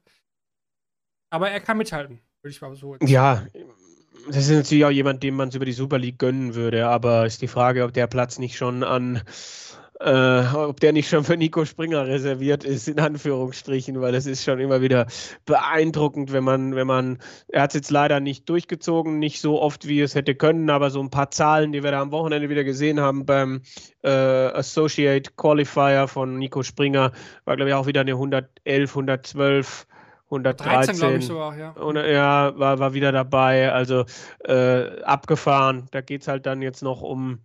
Äh, ja, ich, ich kann jetzt nicht von ihm verlangen, öfter 113 zu spielen, aber da ist vielleicht die, die, äh, das sind die Ausreißer nach unten vielleicht noch ein bisschen zu scharf, zu, zu, ne, oder dass ihm dann nach so einem Tag auch mal die Puste ausgeht. Aber holla, was der da äh, stellenweise raushaut, also da kann man, bleibt man nur staunend zurück. Ich habe da, ich hab da auch drüber nachgedacht. ey, Ich habe mir selbst schon eine, eine komische Frage gestellt am Wochenende, ob vielleicht nicht so ein Qualifier, ob jetzt Associate, Associate oder Host Nation, manchmal für solche Spieler sogar schwieriger ist als so ein Tucker-Taller Qualifier, weil man einfach viel mehr Spiele gewinnen muss. Da die Wahrscheinlichkeit natürlich auch irgendwie höher ist, dass man mal so einen Ausreißer nach unten bei hat. Weil so, so ein Nico Springer hat ja absolut das Niveau, auch einen Tucker-Taller Qualifier zu spielen. Ähm, da hat er dann mit zwei Spielen vielleicht schon die Quali und hier muss er 5, 6 vielleicht gewinnen Sechs, hintereinander. ja. Hm. Und da ist natürlich, ja, vielleicht auch mal die Chance da, dass man einmal eine 85 spielt und dann bist du halt raus. Gut, mit der 85 Ja. bist du auch beim Tukat-Holer Qualifier raus wahrscheinlich. Aber ja, es ist schade, dass er da jetzt nicht rauskam am Wochenende, ne? Das fand ich auch. Also eine Quali hätte ich ihm auf jeden Fall gegönnt. Ähm, es spielt jetzt für irgendwelche Weltranglisten oder so gar keine Rolle. Aber nächstes Jahr zählt es dann. Ne? Super League ist Mhm. wahrscheinlich so der Anfang und darauf will er aufbauen, WM. Mhm. Dann schauen wir mal. Aber was er zwischendurch spielt, à la Bonheur. Ja. Gut, dann vielleicht noch für, äh, zusammengefasst äh, von dir, die drei Österreicher, geht ja eigentlich bei allen so ein bisschen nach oben, oder? Ja, gewisse Tendenzen sind da. Also Roby hätte ich jetzt, äh, mir gewünscht, dass er aus diesen European Tour Chancen mehr machen kann, aber da war ja jetzt das vergangene Wochenende äh, wieder positiver. Bei Mensur auch ein paar Zeichen gesetzt. Rusty dann Sieg gegen Barney geholt. Okay, ist halt auch immer die Frage, welcher Barney, ne? Aber ähm, Sie sind alle drei, setzen jetzt ein paar kleine Akzente, sind vielleicht noch nicht über den Berg, aber der Patient beginnt langsam die Medikamente zu vertragen oder sie vielleicht sogar abzusetzen? Ja, uh. wenn, man, wenn, man, so dieses Bild, Bild ähm, malen möchte. Trotzdem, wenn ich mir jetzt anschaue, WM-Quali, ja, sieht halt nicht so gut natürlich. aus. Sieht halt nicht so gut Nein. aus. Also es wäre aktuell Nein. keiner qualifiziert. Ja, ich habe gerade dieses seltsame Bild vor Augen, dass Mensur in Eisenstadt äh, den, den, was auch immer, European WM Qualifier spielen muss, was äh, zum ersten Mal seit 2014, 15 ähm, müsste sich Mensur dann äh, qualifizieren, soweit ich das noch irgendwie zusammenkriege oder sogar noch früher. Also irgendwie seit zehn Jahren musste der sich um seinen WM-Platz keine Sorgen machen und plötzlich äh, wackelt der. Das muss man sagen, ja. Gut, dann machen wir auch zu diesem Teamkomplex dann den Haken hinter und kommen zur Premier League was auch so der Titel der Sendung ist, weil es jetzt als nächstes so ein bisschen ansteht, Premier League Playoffs Vorschau mit Stefan Belmont.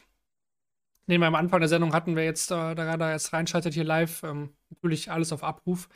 Aber ja. wir wollen jetzt so ein bisschen über die Premier League reden, weil eben die Premier League auch jetzt auf der absoluten Zielgerade ist. Genauer gesagt haben wir noch einen Abend vor uns jetzt an diesem Donnerstag. Heute ist Dienstag, der 23.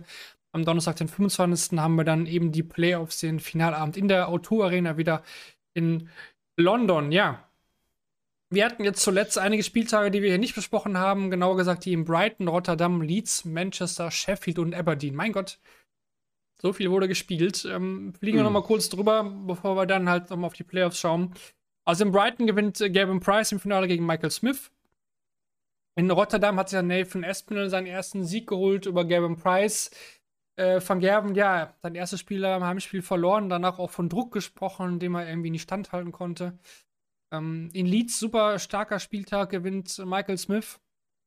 Da unter anderem Gavin Price eine 110er Average. Es wirft dann auch der Sieger in Manchester. Und da war eigentlich schon viel entschieden nach diesem Spieltag. Price, Van Gerven und Smith waren da schon fix für die Playoffs. Und äh, Doby und Wright und Dimi waren auch schon fix out. Also die letzten Wochen ging es da eigentlich noch darum, ja, wer qualifiziert sich denn als Vierter? Wer wird vielleicht auch Erster nach der Gruppenphase? Michael Smith hat dann eigentlich nochmal spannend gemacht, indem er in Sheffield gewonnen hat. Und äh, jetzt zum Abschluss in Aberdeen dann kam es quasi zum direkten Duell zwischen Nathan Espinel und Johnny Clayton um Platz 4. Espinel ähm, ja, gewinnt dieses Duell, verliert dann aber gegen Gavin Price. Somit war klar, dass Johnny Clayton sich am Ende als Vierter für die Playoffs qualifiziert. Michael van Gerven hat sich an der Schulter verletzt. Ähm, hat dann äh, nach dem Philippfinale gegen Chris Dobio zurückgezogen. Heißt, er hat dann das Halbfinale gegen Dimitri Vandenberg nicht gespielt. Hat dann am Freitag auch eine Exhibition nicht gespielt. Fand es aber überraschend, dass er dann am Wochenende Proto mhm. gespielt hat. Ähm, hätte ich jetzt nicht erwartet, dachte er will sich wirklich schon, aber dann scheint es ja auch nicht so schlimm zu sein, ne? Ja, also ist dann halt auch die Frage, ob er meint, nochmal Matchpraxis bekommen zu müssen. Clayton hat das ja gesagt, nachdem er am Sonntag das Turnier gewonnen hat, dass das für ihn äh, gut war, dass ihm das gut getan habe. Äh, Van Gerven weiß ich jetzt nicht, weil die Ergebnisse ja jetzt auch nicht so äh, gut waren bei diesem bei diesem Pro Tour Wochenende, auch wenn die Leistungen ja stellenweise ganz, ganz in Ordnung waren, auch mit dem einen oder anderen äh, dreistelligen Average, der da zustande gekommen ist. Aber tja, äh, da kann man nur mutmaßen. Ich glaube, Van Gerven bietet auch in diesem Jahr wieder viel Angriffsfläche. Äh, und ich, es ist, eigentlich kann man würfeln, wer diesen, wer dieses, diesen Abend gewinnt, finde ich, weil es gibt natürlich gewisse Tendenzen mit einem Price, den ich dieses Jahr stellenweise überragend finde, mit einem Michael Smith, der sich toll aus dieser WM-Müdigkeit, Fragezeichen, herausgearbeitet hat. Van Gerven mal so, mal so, Clayton wieder besser unterwegs, aber jeder hat seine Geschichte, die ihn berechtigen könnte, dieses, dieses, diesen Abend für sich zu entscheiden, wo ja wirklich absolut die Tagesform entscheidend ist. Und gerade bei Van Gerven, ich habe es jetzt auch in der Vorschau geschrieben, wäre es für mich ähm, entweder, also ich wäre nicht überrascht, wenn er, wenn er den Titel verteidigt. Ich wäre genauso wenig überrascht, wenn er gegen Michael Smith äh, im Halbfinale rausgeht. Das ist, bevor wir uns die Spiele nochmal genauer anschauen, nochmal ein bisschen die Tabelle auch Revue passieren lassen. Also Van Gerven ist eingebrochen so ein bisschen, ne? Er war ja lange Zeit deutlich vorne. Ähm, dann Ja. kam Price immer näher ran und dann hat sich das total gedreht. Am Ende ist Price halt Erster. Dann kriegt dann noch ein bisschen Bonus auch dazu. Gewinnt vier Abende, am Ende 39 Punkte. Michael Smith auch vier Abende gewonnen, 33 Punkte. Van Gerven dann auch 33, aber nur drei Abende gewonnen. Smith so ein bisschen der Spieler der letzten Wochen, natürlich mit den ganzen Siegen, klar, hat er da auch nicht Boden gut gemacht. Es sind aber eigentlich auch, hatten wir nicht sogar gesagt, genau die vier Spieler? Oder ne, hatten, wir Espinel vorne gesehen? Noch, noch gegenüber Ja. Clayton? Ich glaube, ja. Ich glaube, wir hatten, Ja. Es, wir hatten Espinel, glaube ich, ähm, noch eingetippt. Hm, Ist nicht überraschend, dass es jetzt eben Price, Smith, Van Gerben sind. Zwischen Clayton und Espinel ging es dann halt rum. Aber da ist schon ein großes Loch, ne? Also, man Clayton, Espinel, beide 24 Punkte, aber schaut man die Leck-Differenz an. Clayton minus 15 und Van Gerben Ja. da plus 27, Smith auch plus 17, Price gar plus 47, weil er zwischendurch auch aus allen Rohren gefeuert hat. Ähm, ja, trotzdem muss man sagen, sieben der acht Spieler haben es geschafft, zumindest einen Abend zu gewinnen. Dimitri Vandenberg ist total glücklich irgendwie den letzten Abend gewonnen. Für mich auch sportlich total ohne Wert. Eigentlich, Chris Dobie hat seinen ersten Abend gewonnen, danach kam eigentlich nichts mehr. Man muss aber sagen, er hat super Averages gespielt teilweise. Nur es Ja. kam irgendwie nichts mehr rum. Ne? Bin ich mal sehr gespannt, wie, wie, wie, ob er das transportieren kann, weil da, wenn das so wäre, dann muss da früher oder später auch mal in einem TV-Turnier es richtig weit nochmal für ihn gehen, in einem äh, Matchplay oder sowas. Das könnte ich mir vorstellen. Ja, und Peter Wright, null Abende gewonnen. Die enttäuschen der Premier League absolut. Mhm. Ähm, Dimi hat mich aber auch eigentlich enttäuscht, bin ich ehrlich. Ähm, mir bleibt da jetzt nichts hängen von seiner Premier League-Saison. Auch als Nee. diese, dieser letzte Spieltag, dass er da gewonnen hat. Ähm, gut, ein Spiel Es ging weniger, für viele um nichts mehr, ja, ja. Es ist, äh, ich erkenne jetzt da auch nicht die, die Entwicklung so richtig bei, bei Demi. Ja, da gab es ja dann wieder so dieses typische Szenario bei der WM, neue Darts bekommen, ah, und es fühlt sich alles super an und gut an, aber so den richtigen Schritt weiter ist er noch nicht. Also, ähm, wenn mich vor zwei Jahren, als er das Matchplay gewonnen hat, jemand gefragt hätte, ich hätte gesagt, ja, der, der geht, stürmt jetzt da richtig hoch und äh, kommt in die Van Gerven, äh, Wright, Price, Smith Region rein. Aber äh, davon ist er ja aktuell weit weg und zu Recht. Ja, und generell muss ich sagen, ich habe nicht viele Spieltage gesehen. Wenn auch meistens nur Zusammenfassungen, bin ich ehrlich, habe ich auch Mhm. schon öfter gesagt. Und ich lege mich einfach mal fest, ich glaube, dass es dieses Format nächstes Jahr so nicht mehr geben wird. Oh, okay. Weil, glaube ich, also Weil- ich finde auch generell, ganz ja gerne auch begründen, aus meiner Sicht hat das Interesse, das sieht man eigentlich auch bei uns im Forum, allein schon das zeigt mir, dass, dass da wenig diskutiert worden ist pro Abend, wenig Beiträge, Ja. das war die letzten Jahre immer anders. Ähm, die Viewing-Figures in England waren sehr, sehr schwankend.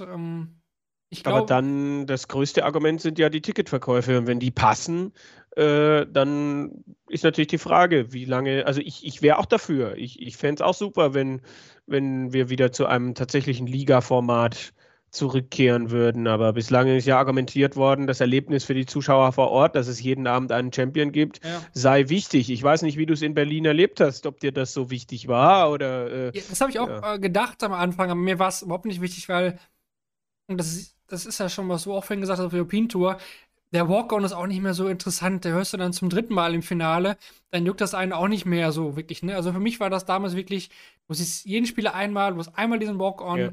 Das war Ja. alles was Besonderes.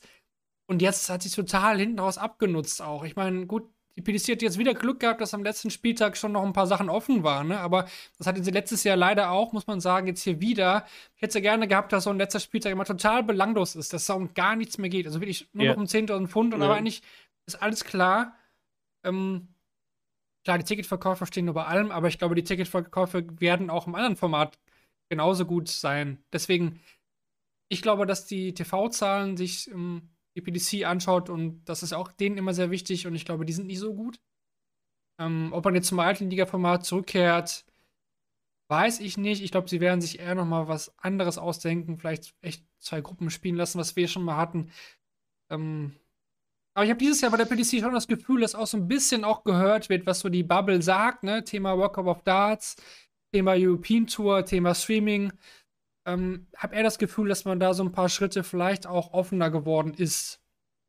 Ja, ist, vielleicht ist das dann auch diese Geschichte, dass Barry Hearn jetzt tatsächlich weniger entscheidet, tatsächlich äh, zwar immer noch gerne gehört wird, aber Matt Porter, der ja auch von der Pike kommt, der ja die Basis kennt, der ja sich da Stück für Stück hochgearbeitet hat, vielleicht auch er jetzt so langsam dem Ganzen seinen Stempel aufdrückt. Also ich bin nach wie vor der Meinung, dass, dass Eddie Hearn äh, diesen Posten zwar hat, aber ihn nicht so richtig ausfüllt. Ja, total, äh, total unsichtbar. Ne? Mega. Ja.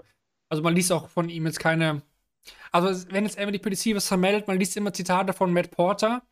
Früher ja. gab es auch immer Zitate von Barry Hearn. Jetzt gibt es Zitate ja. von Matt Porter, irgendein Sponsor, der dann was sagt und dann, aber nichts von Eddie Hearn.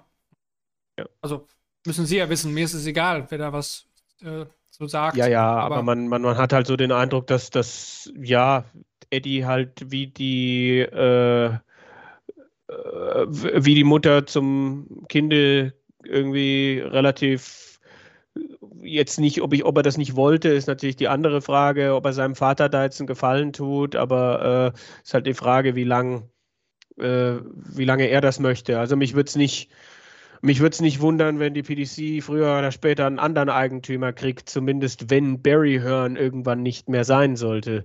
Weil der würde sich natürlich im gefühlten im Grab umdrehen, wenn, wenn, wenn das mal nicht mehr in seiner Familie wäre. Dann schauen das wir jetzt. Das ist natürlich spannend ja. Chiefs. Ja. Sorry, ich wollte. Nee, aber es ist auch ein interessanter Leben. Ich glaube, das bekommen viele vielleicht auch gar nicht so mit. Ähm, vielleicht lesen wahrscheinlich auch viele gar nicht so diese PDC-Newsmeldungen, so wie wir. Wir bekommen sie auch immer per E-Mail. Mhm. Meistens so ein paar Minuten früher dann, bevor das auf die Seite kommt. Mhm. Ja. Egal. Ist es vielleicht ein kleiner Randfakt. Mhm gucken wir trotzdem nochmal eben auf die Spiele, die uns erwarten. Distanz wird ja erhöht, Best of 19 im Halbfinale, Best of 21 im Finale. Ähm, mhm. Price gegen Clayton. Walisisches Duell, das Duell der beiden World Cup-Spieler. Ähm, muss man wahrscheinlich, wenn man jetzt die Premier League an sich sieht, Price favorisieren, der wirklich ja. teilweise überragend Averages gespielt hat, aber Clayton hat ihn auch zuletzt öfter mal geschlagen. Und kommt natürlich Tja. ein bisschen Rücken, wenn jetzt auch nochmal Player Championship Sieg, aber ich, wenn ich ihn hier festnageln müsste, würde ich auch trotzdem ganz klar auf ja. Preis gehen.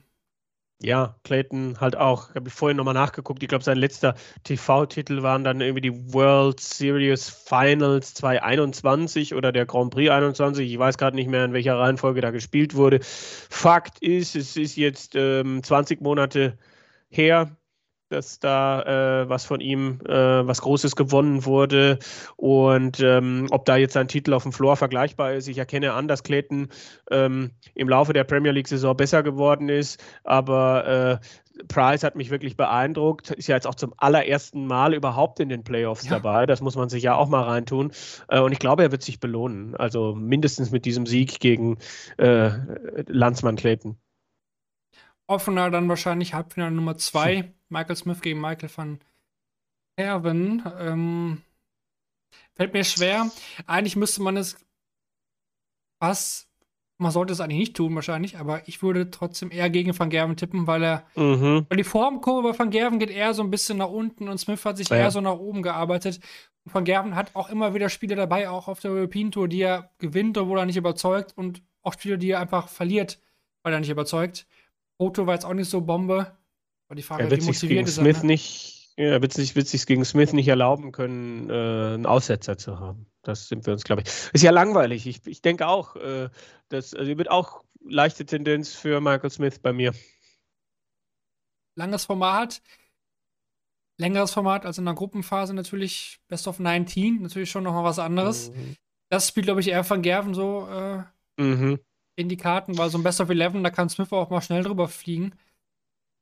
Best of 19. Es wird, glaube ich, es wird Momente geben, die Smith überstehen muss, auch wahrscheinlich im Kopf gegen Van Gerven, damit es nicht in die falschen Bahnen gerät. Ich glaube, so weit sind wir bei Smith immer noch, dass er immer noch kämpfen muss. Er, also mittlerweile schafft er es ja, solche Momente wirklich zu überstehen oder zu, für sich zu gewinnen, aber es, diese Momente gibt es trotzdem, glaube ich, noch. Die Gefahr ist immer noch da. Also ich sehe ihn nicht so stabil, dass er so Situationen gar nicht mehr drin hat, wo er vielleicht ja, den Kopf schüttelt und so weiter ich, ich gucke mir ja auch nicht jedes Interview an, aber anscheinend muss er ja dann jetzt nach der WM auch den, den Rat von Phil Taylor eingeholt haben, weil's, weil sehr viel auf ihn eingeprasselt ist. Wo ihm dann Taylor gesagt hat, du musst lernen, Nein sagen zu können. Und anscheinend war das etwas, wo er dann gesagt hat, oh cool, das nehme ich alles mit und super. Und äh, manchmal ist halt weniger mehr. Das scheint jetzt bei ihm angekommen zu sein. Ähm, ja, aber auch er hat mit Sicherheit diesen Hunger jetzt. Ne? Ist ja nicht so, als hätte er bislang ganz viel TV-Titel gewonnen und äh, würde natürlich sich gerne nach der WM auch die Premier League-Krone äh, aufsetzen. Aber ja, Smith und Van Gerven bieten, bieten Angriffsfläche, bieten eine Fragilität. Aber ich glaube, bei Van Gerven kann man sich eher denken, wenn der sich erstmal einen Vorsprung erarbeitet hat, ja, vielleicht ist Van Gerven der bessere Frontrunner. Das könnte man, könnte man sagen. Ja, und das Finale dann Price gegen Van Gerven, Smith gegen einen Michael. Er legt mich mhm. fest, ich bin irgendwie bei Price. Ich finde, er sollte sich auch ja. für diese Saison belohnen. So. Mhm. Er hätte es absolut verdient, weil er einfach teilweise überragende Matches gezeigt hat. Ja, also. Aber Garantie sehe ich nicht, natürlich nicht. Nein, also ich habe es eben schon mal mit dem Würfeln gesagt. Also für mich ist, ist das auch. Äh, also Clayton ist für mich so ein bisschen Abstrich, aber äh, ob Price, ob Van Gerven, ob Smith, ähm, würde mich nichts überraschen. Ähm, aber Price ist auch mein Gefühl ist das langweilig, was wir euch hier gerade bieten. Also, dass wir beide derselben Meinung sind, aber manchmal ist das so, auch bei Shortleg. Mensch. Hier kommt noch die neuen Data. Geschichte auf, ob vielleicht ein neuen Data fällt. Ich glaube, ja, könnte also wäre so ein Abend, glaube ich, ja. vom Matchup her, da, da, halte ich es auch für nicht unmöglich, dass Von da Gervin einer fällt. Smith bietet sich natürlich wieder an. an. Mhm, total. Äh, wäre cool, äh, Arena. Ich finde, da gehören die die Finals auch hin. Letztes Jahr in Berlin. Äh, war, war okay, also hat mich stimmlich okay positiv damals, überrascht ja, letztes Fall. Jahr. Äh, aber ja, O2 Arena verbindet man schon eher mit diesen Playoffs. Ähm, ja, ich würde mich niemals festlegen, dass ein neuen Data fällt, aber ich gebe dir recht, es ist das Potenzial absolut gegeben, ja. Genau, die Analyse von den Playoffs dann auch in der Vorschau auf den World Cup. Das machen wir dann nochmal dann auch noch da rein. Jetzt haben wir noch. Kurz nach von Leichnam wird das dann ziemlich sicher sein, um für alle, die, die sich irgendwie darauf einrichten wollen, weil wir würden gerne auch über, über eine World Cup-Auslosung sprechen. Und Absolut. die wird ja wahrscheinlich, wahrscheinlich erst ja, zwei, drei Tage vor Turnierbeginn raus sein. Also so in dem Zeitraum, kurz nach von Leichnam, wird es dann äh, die Premier League Rückschau und die World Cup Vorschau geben. Genau, und ich bin auch noch im Urlaub, deswegen. Ähm, Ach. Deswegen passt das zeitlich ganz gut, dass wir das zusammen dann da reinschmeißen in einen Topf. Jetzt habe ich mir noch notiert. Verschiedenes. Ich habe den beantragt, ganz, ganz offiziell. Im, im Shortland Head Headquarter. Okay. Okay, ähm, Verschiedenes habe ich mir noch notiert. Das heißt, wir gehen noch mal ein bisschen die sekundären Touren durch. Hm. Um da als großen Tiefe zu gehen. Development Tour. Da hatten wir ein Wochenende mit Siege für Wessel Niemann, Sebastian Bialecki, Kian Tieren und zweimal Gian van Feen, van Feen da nachgereist. Ne? Er war ja erst noch bei dem European Tour Event ja. in Leeuwarden, reist danach, gewinnt zweimal. Hugh Littler ist aber weiterhin vorne, hat zwar an dem Wochenende kein Turnier gewonnen, ist aber weiterhin in Front. Sieht gut aus für ihn. Christopher Tondas dann zweimal im Viertelfinale und Dominik Grüllich war zweimal im Halbfinale. Also auch auf dieser Tour geht es mit deutschen Erfolgen weiter, nachdem Ton das ja auch schon ein Turnier gewonnen hatte. Pascal Ruprecht auch mit seinem Debüt auf der Development Tour. Challenge Tour. Oder wolltest du noch was zur Development Tour sagen? Ja, aber ne, Pascal, glaube ich, ein bisschen Lospech gehabt. Ein paar Mal dachte ich so, oh Mensch, jetzt knallt ihm aber jemand ordentlich was um die Ohren. Aber äh, bin eigentlich der Überzeugung, dass, dass er da dieses Jahr vielleicht auch nochmal äh, anschreiben wird können. Ja, also ich finde, das ist eine Turnierserie, wo er halt gar nichts zu verlieren hat. Er hat die Tourkarte, mhm. er kann dann nur gewinnen, er kann dann nur Erfahrung auf einem guten Niveau gewinnen. Sicherlich sind da am Anfang vielleicht ein, zwei Spiele dabei, wo er sagt, okay, die wird er gewinnen immer. Mhm. Aber es kann halt auch in der ersten Runde auch gegen Gian van Feen schon gehen, ne? Offene Auslosung, Stichwort. Und ich glaube, Spiel, viel Spielpraxis auf dem Niveau, so viel hat er ja noch gar nicht. Er kommt ja auch gar nicht so viel zum Spielen, weil er halt in der Regel noch, sag ich mal, erste, zweite Runde öfter mal verliert. Ne? Deswegen, so viel Spielpraxis kriegt er ja gar nicht. Und das ist ja eigentlich auch, was ein ähm, Barry van Peer jetzt letztens in einem Interview gesagt hat, fand ich sehr, sehr spannend. Der sagt, naja, die, die Zeit jetzt ohne Tourkarte, da spiele ich viel, viel mehr, weil ich komme A in Turnieren weiter. Bei Challenge Tour ich spiele viel, viel Matches, ähm, weil ich auf der Pro Tour halt früh rausfliege. Ich kann noch WDF spielen, ich kann noch viel mehr machen ohne Tourkarte und habe halt viel, viel mehr Spiele als ein durchschnittlicher Tourcard-Holder, der halt oft in der ersten oder zweiten Runde rausfliegt. Interessanter Punkt. Mhm, klar, also gerade wenn du dann auch aus diesem Development-Tour-Alter raus bist ähm, und ansonsten, ich meine, ist ja schon krass, wenn du dann so ein junger Hüpfer bist und Challenge Tour auch noch spielen kannst, Development Tour, WDF, also das ist ja wie im Supermarkt, greifen sie zu. Absolut. Barry van Peer eigentlich ein super Stichwort. Der mhm. war nämlich der dominierende Mann auf der Challenge Tour, hat da drei von fünf Turnieren beim letzten Wochenende gewonnen und kann eigentlich jetzt schon fix mit Tourkarte, mit WM-Teilnahme und Teilnahme am Grand Slam of Darts planen. Und wir hatten dazu noch Turniersiege von Wayne Jones und Conan Whitehead. Und aus deutscher Sicht läuft es weiterhin da sehr, sehr gut für Draugutin Horvath. Der stand einmal im Finale und einmal im Halbfinale und steht aktuell auf Rang 4 der Rangliste. Nur ganz, ganz knapp hinter Chris Landmann und Christian Kiss. Und man muss sagen, Brazzo hat das erste Wochenende nicht gespielt. Ne? Wir reden hier mhm. noch von mhm. zwei Wochenenden von Horvath. Ähm, der will jetzt ja auch durchziehen, diese Challenge-Tour dieses Jahr und schauen wir mal, was rauskommt. Ne? Also, da ist ja, wie gesagt, von WM-Teilnahme über Tourkarte alles möglich noch. Wayne Jones, es ist halt, das ist der, der, der, da überlegt man und denkt, ach ja, der stand mal vor, vor 13 Jahren, 12 Jahren im, im Finale der European Darts Championship. Und jetzt plötzlich, wenn du es nicht denkst, kommt er und gewinnt dann mal so, so einen Titel auf der Challenge Tour. Das ist wieder so, so, typisch Wayne Jones, ja. Van Peer, mega, mega. Ja, ja. Ähm, also da musst du erstmal Auch mit der Geschichte, fünf, ne? Ja, auch mit der Geschichte. Der Titus hatten sie auch mal besprochen. Da hat mental, haut da gerne nochmal rein, sonst. Ähm, da war zu dem Zeitpunkt, wo wir die Nummer aufgenommen haben, auch noch ein großes Thema. Das war damals Grand Slam gegen, gegen Anderson. Ich habe das noch im Kopf oder vor Augen. Er konnte wirklich kaum einen Dart loslassen. Und jetzt ähm, ist er wirklich so gut unterwegs. Vielleicht der beste Spieler aktuell ohne Tourkarte. Auch wenn es jetzt am Wochenende in Hildesheim von der Qualis her nicht so gut lief, aber brutal, brutal. Ja, Women's Series war auch noch, ähm, auch hm. da muss man sagen, schon interessant. es gab keine so große Dominanz, Kevin. Ähm, ja.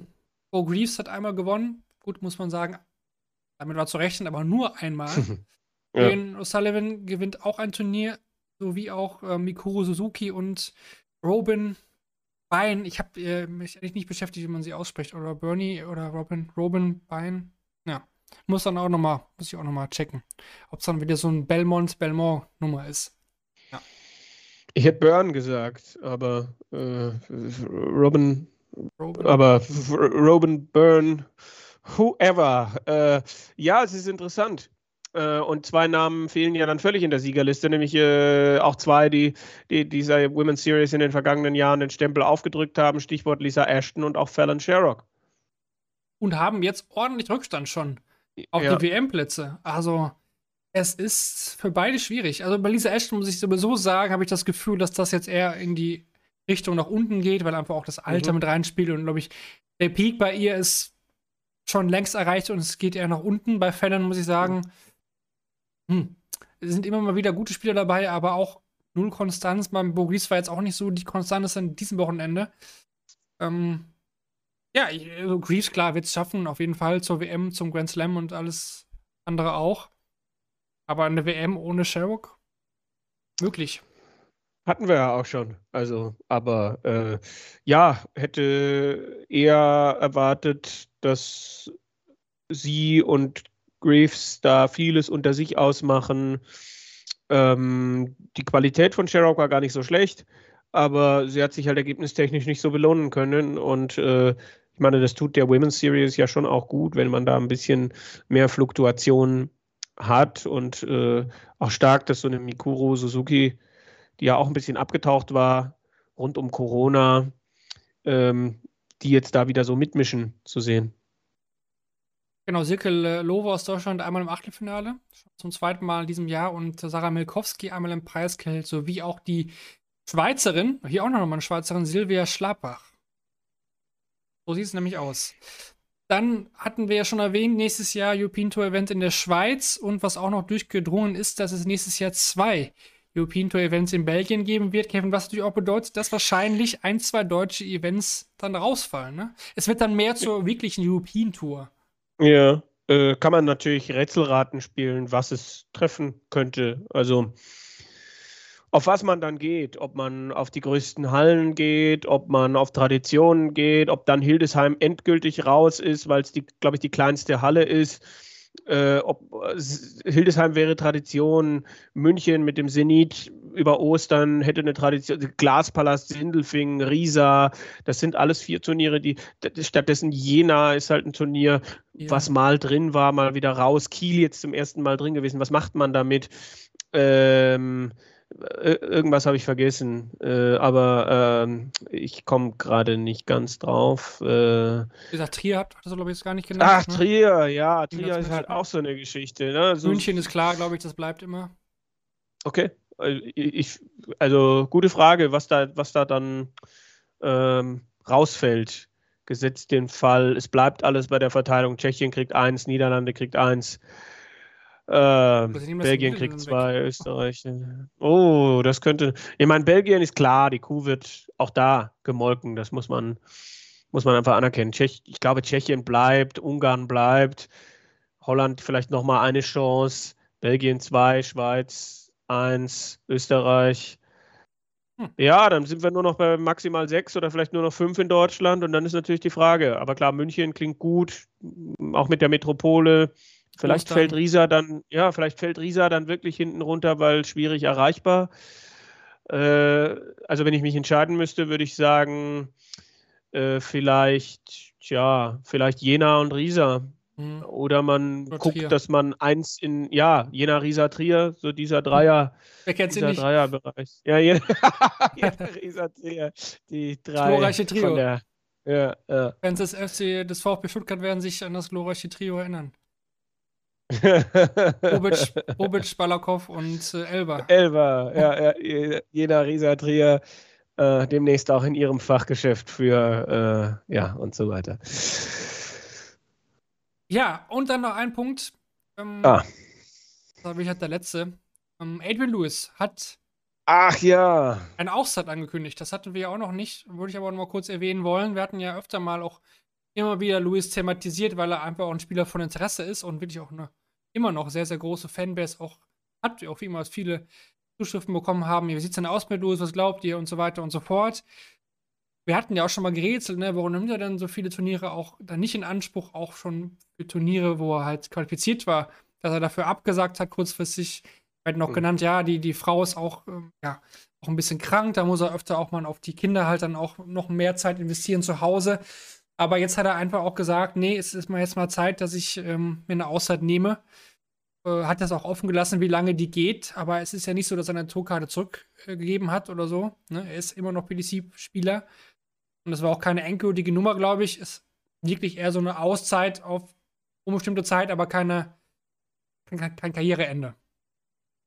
Nö, aber er ist natürlich der prominenteste Name, über den man, also in der Vergangenheit haben wir auch Top-Ten-Spieler verloren, die aber bei weitem nicht so eine Strahlkraft hatten wie Eddie Lewis. Also ich erinnere mich an äh, Andy Hamilton, WM-Finalist, ist jetzt nicht mehr auf der Wes Newton. Das sind so zwei, äh, die mir einfallen. Bestimmt bringt manch einer noch jemand, äh, Robert Thornton, der ja jetzt lieber im, im Seniors-Bereich sein, Mark Webster, das sind so vier halbwegs schillernde Namen, die mir da so äh, vor die Flinte kommen. Aber Louis ist definitiv der größte Name, der zumindest vorerst aufhört und äh, ein, ein, ja, jemand, dessen, dessen Charakter der Tour bestimmt auch fehlen wird, äh, der aber natürlich leistungstechnisch äh, nur noch selten wirklich aufgeschieden hat und man kann nur hoffen, dass es ihm gut tut. Ich bin jetzt nicht derjenige, der so vermessen ist und sagt, der nimmt jetzt eine Auszeit, kommt zurück und knallt dann wieder voll durch die Decke. Ähm, er ist und bleibt ein Riesentalent, aber Äh, ob er es nochmal ganz nach oben schafft, das würde mir viel Respekt abbringen, aber würde auch sehr, sehr viel Arbeit bedeuten, bei der man in der Vergangenheit nicht wusste, ob er immer bereit war, die zu investieren. Ja, ich bin auch gespannt, weil er fällt ja den Ranglisten ich dann raus. Also immer weiter nach unten ab. Das Preislevel, was er eingespielt bleibt natürlich drin. Und dann wird es dann irgendwann auch interessant, was Tourkarte und so weiter angeht. Also ist er dann bereit, wirklich auch zum Beispiel eine Q-School zu spielen, so wie Barney. Mhm. Das ist eigentlich das, wo er, auch, wo er auch keinen Bock drauf hat. Um, ähm, und der war einfach auch nicht mehr so gut. Ne, das ist auch, also immer mal wieder waren mal ein, zwei Turniere bei, wo man dachte, ja, und dann war mal emotional und dann kam mal wieder was und dann so, ja, ein Player Championship hat er sogar gewonnen oder beim Finale letztes ja, Jahr. Ja, ja, letztes und dachte mir, ja, jetzt kommt er und dann, dann hat er wieder enttäuscht und dann wieder enttäuscht und dann wieder, ah, wieder besser, dann, nee. Also, ich, also ich habe ihn da gerne gesehen, weil ich, ich glaube, das ist wahrscheinlich einer der Top 5 begnadesten oder begabtesten Dartspieler aller mhm. Zeiten ist. Der wahrscheinlich nicht viel trainiert hat in seinem Leben, aber auch nie wird. wahrscheinlich, aber es wäre schade. Ich, ich, hoffe, dass wir ihn immer noch mal wiedersehen. Da bin ich eigentlich auch sicher. Ähm, er ist ja noch nicht so alt. Also Alter ist auf seiner Seite. Er ist ja. wirklich noch nicht so alt. Vergisst man bei Luis vielleicht doch einfach. Ja, ich meine, die, die er spielt ja jetzt auch schon, ich glaube, 2-4 äh, hat er bei der PDC angefangen. Das sind fast 20 Jahre. Ähm, Mitte, Ende 30, ohne es jetzt genau nachgeschaut zu haben. Also da gab es andere Comebacks und so weiter mit, mit äh, älteren Jahren. Gut, dann haben wir, glaube ich, soweit alles besprochen. Die Vorschau auf die nächsten Wochen sieht so aus. Premier League Playoffs jetzt Donnerstag in London. Je nachdem, wann das anhört. Dann den European Darts Grand Prix in Sindelfingen. Weiter geht's da also auf der European Tour. Dann World Series, die macht halt in New York. Am ähm, US ja. Darts Masters. Wir haben ein Development Tour Wochenende in Hildesheim. Und dann auch anschließende Players Championships dort. Und dann werden wir eben auch den World Cup of Darts bei der nächsten Ausgabe von Shortlake besprechen. Da gibt es dann die Vorschau und glaube, parallel finden da auch noch die Player Championships statt in Hildesheim. Die werden wir da so ein bisschen dann auch mit reinnehmen. Aber das wird dann unsere nächste Folge sein. Das heißt, kurz vor dem Workup of Darts, wenn die Auslosung gemacht worden ist, werden wir dann hier bei Shortleg, dem Daten.de Podcast, presented by Bulls, dann auch die Vorschau aufnehmen. Ich würde mal behaupten, wir werden noch irgendeinen externen Gast hier oder zumindest werden wir es nicht zu zweit machen, irgendwie zu dritt, vielleicht auch wieder Lutz oder so oder Moritz. Äh, irgendwie was werden wir euch bieten. Definitiv die Vorschau wird es mhm. live auf Twitch geben oder eben dann, wie ihr es gewohnt seid, im Nachgang auf den verschiedenen Podcast-Plattformen eine Umfrage zu dieser Folge. Klar, wer gewinnt die Playoffs der Premier League? Price, Smith, Van Gerven oder Clayton? Wir waren uns einig. Ist die Frage, ob ihr das auch seid. Wir hatten uns festgelegt auf Gavin Price. Wir sind gespannt. Zumindest die Playoffs werde ich dann auch mal, denke ich, einschalten jetzt am Donnerstag. Und dann hören wir uns, Kevin, hier dann vorm World Cup wieder. Darauf freue ich mich ja. sehr. Hm, hat großen Spaß gemacht heute. Zwei Stunden haben wir jetzt dann doch noch gerissen. Lange Folge, viel aufgearbeitet. Ja, war natürlich auch mal wieder nötig und äh, ja, äh, mit dem Gast definitiv auch, den man dann ja, wenn man ihn mal da hat, äh, auch nicht so schnell gehen lassen möchte. So sieht es nämlich aus. Danke nochmal auch hier an dieser Stelle, auch als Management, dass es so schnell geklappt hat von äh, Stefan ja. Belmont und äh, sicherlich das letzte Mal gewesen. In dem Sinne, wir sind durch für heute reden jetzt nicht mehr weiter. Und wenn ihr es bis hier gehört habt, dann habt ihr zwei Stunden Darts ja, mit uns erlebt. Und uns gibt es dann wieder, wie gesagt, vor dem World Cup of Darts. Bis dahin, alles Gute und bis bald. Ciao. Tschüss.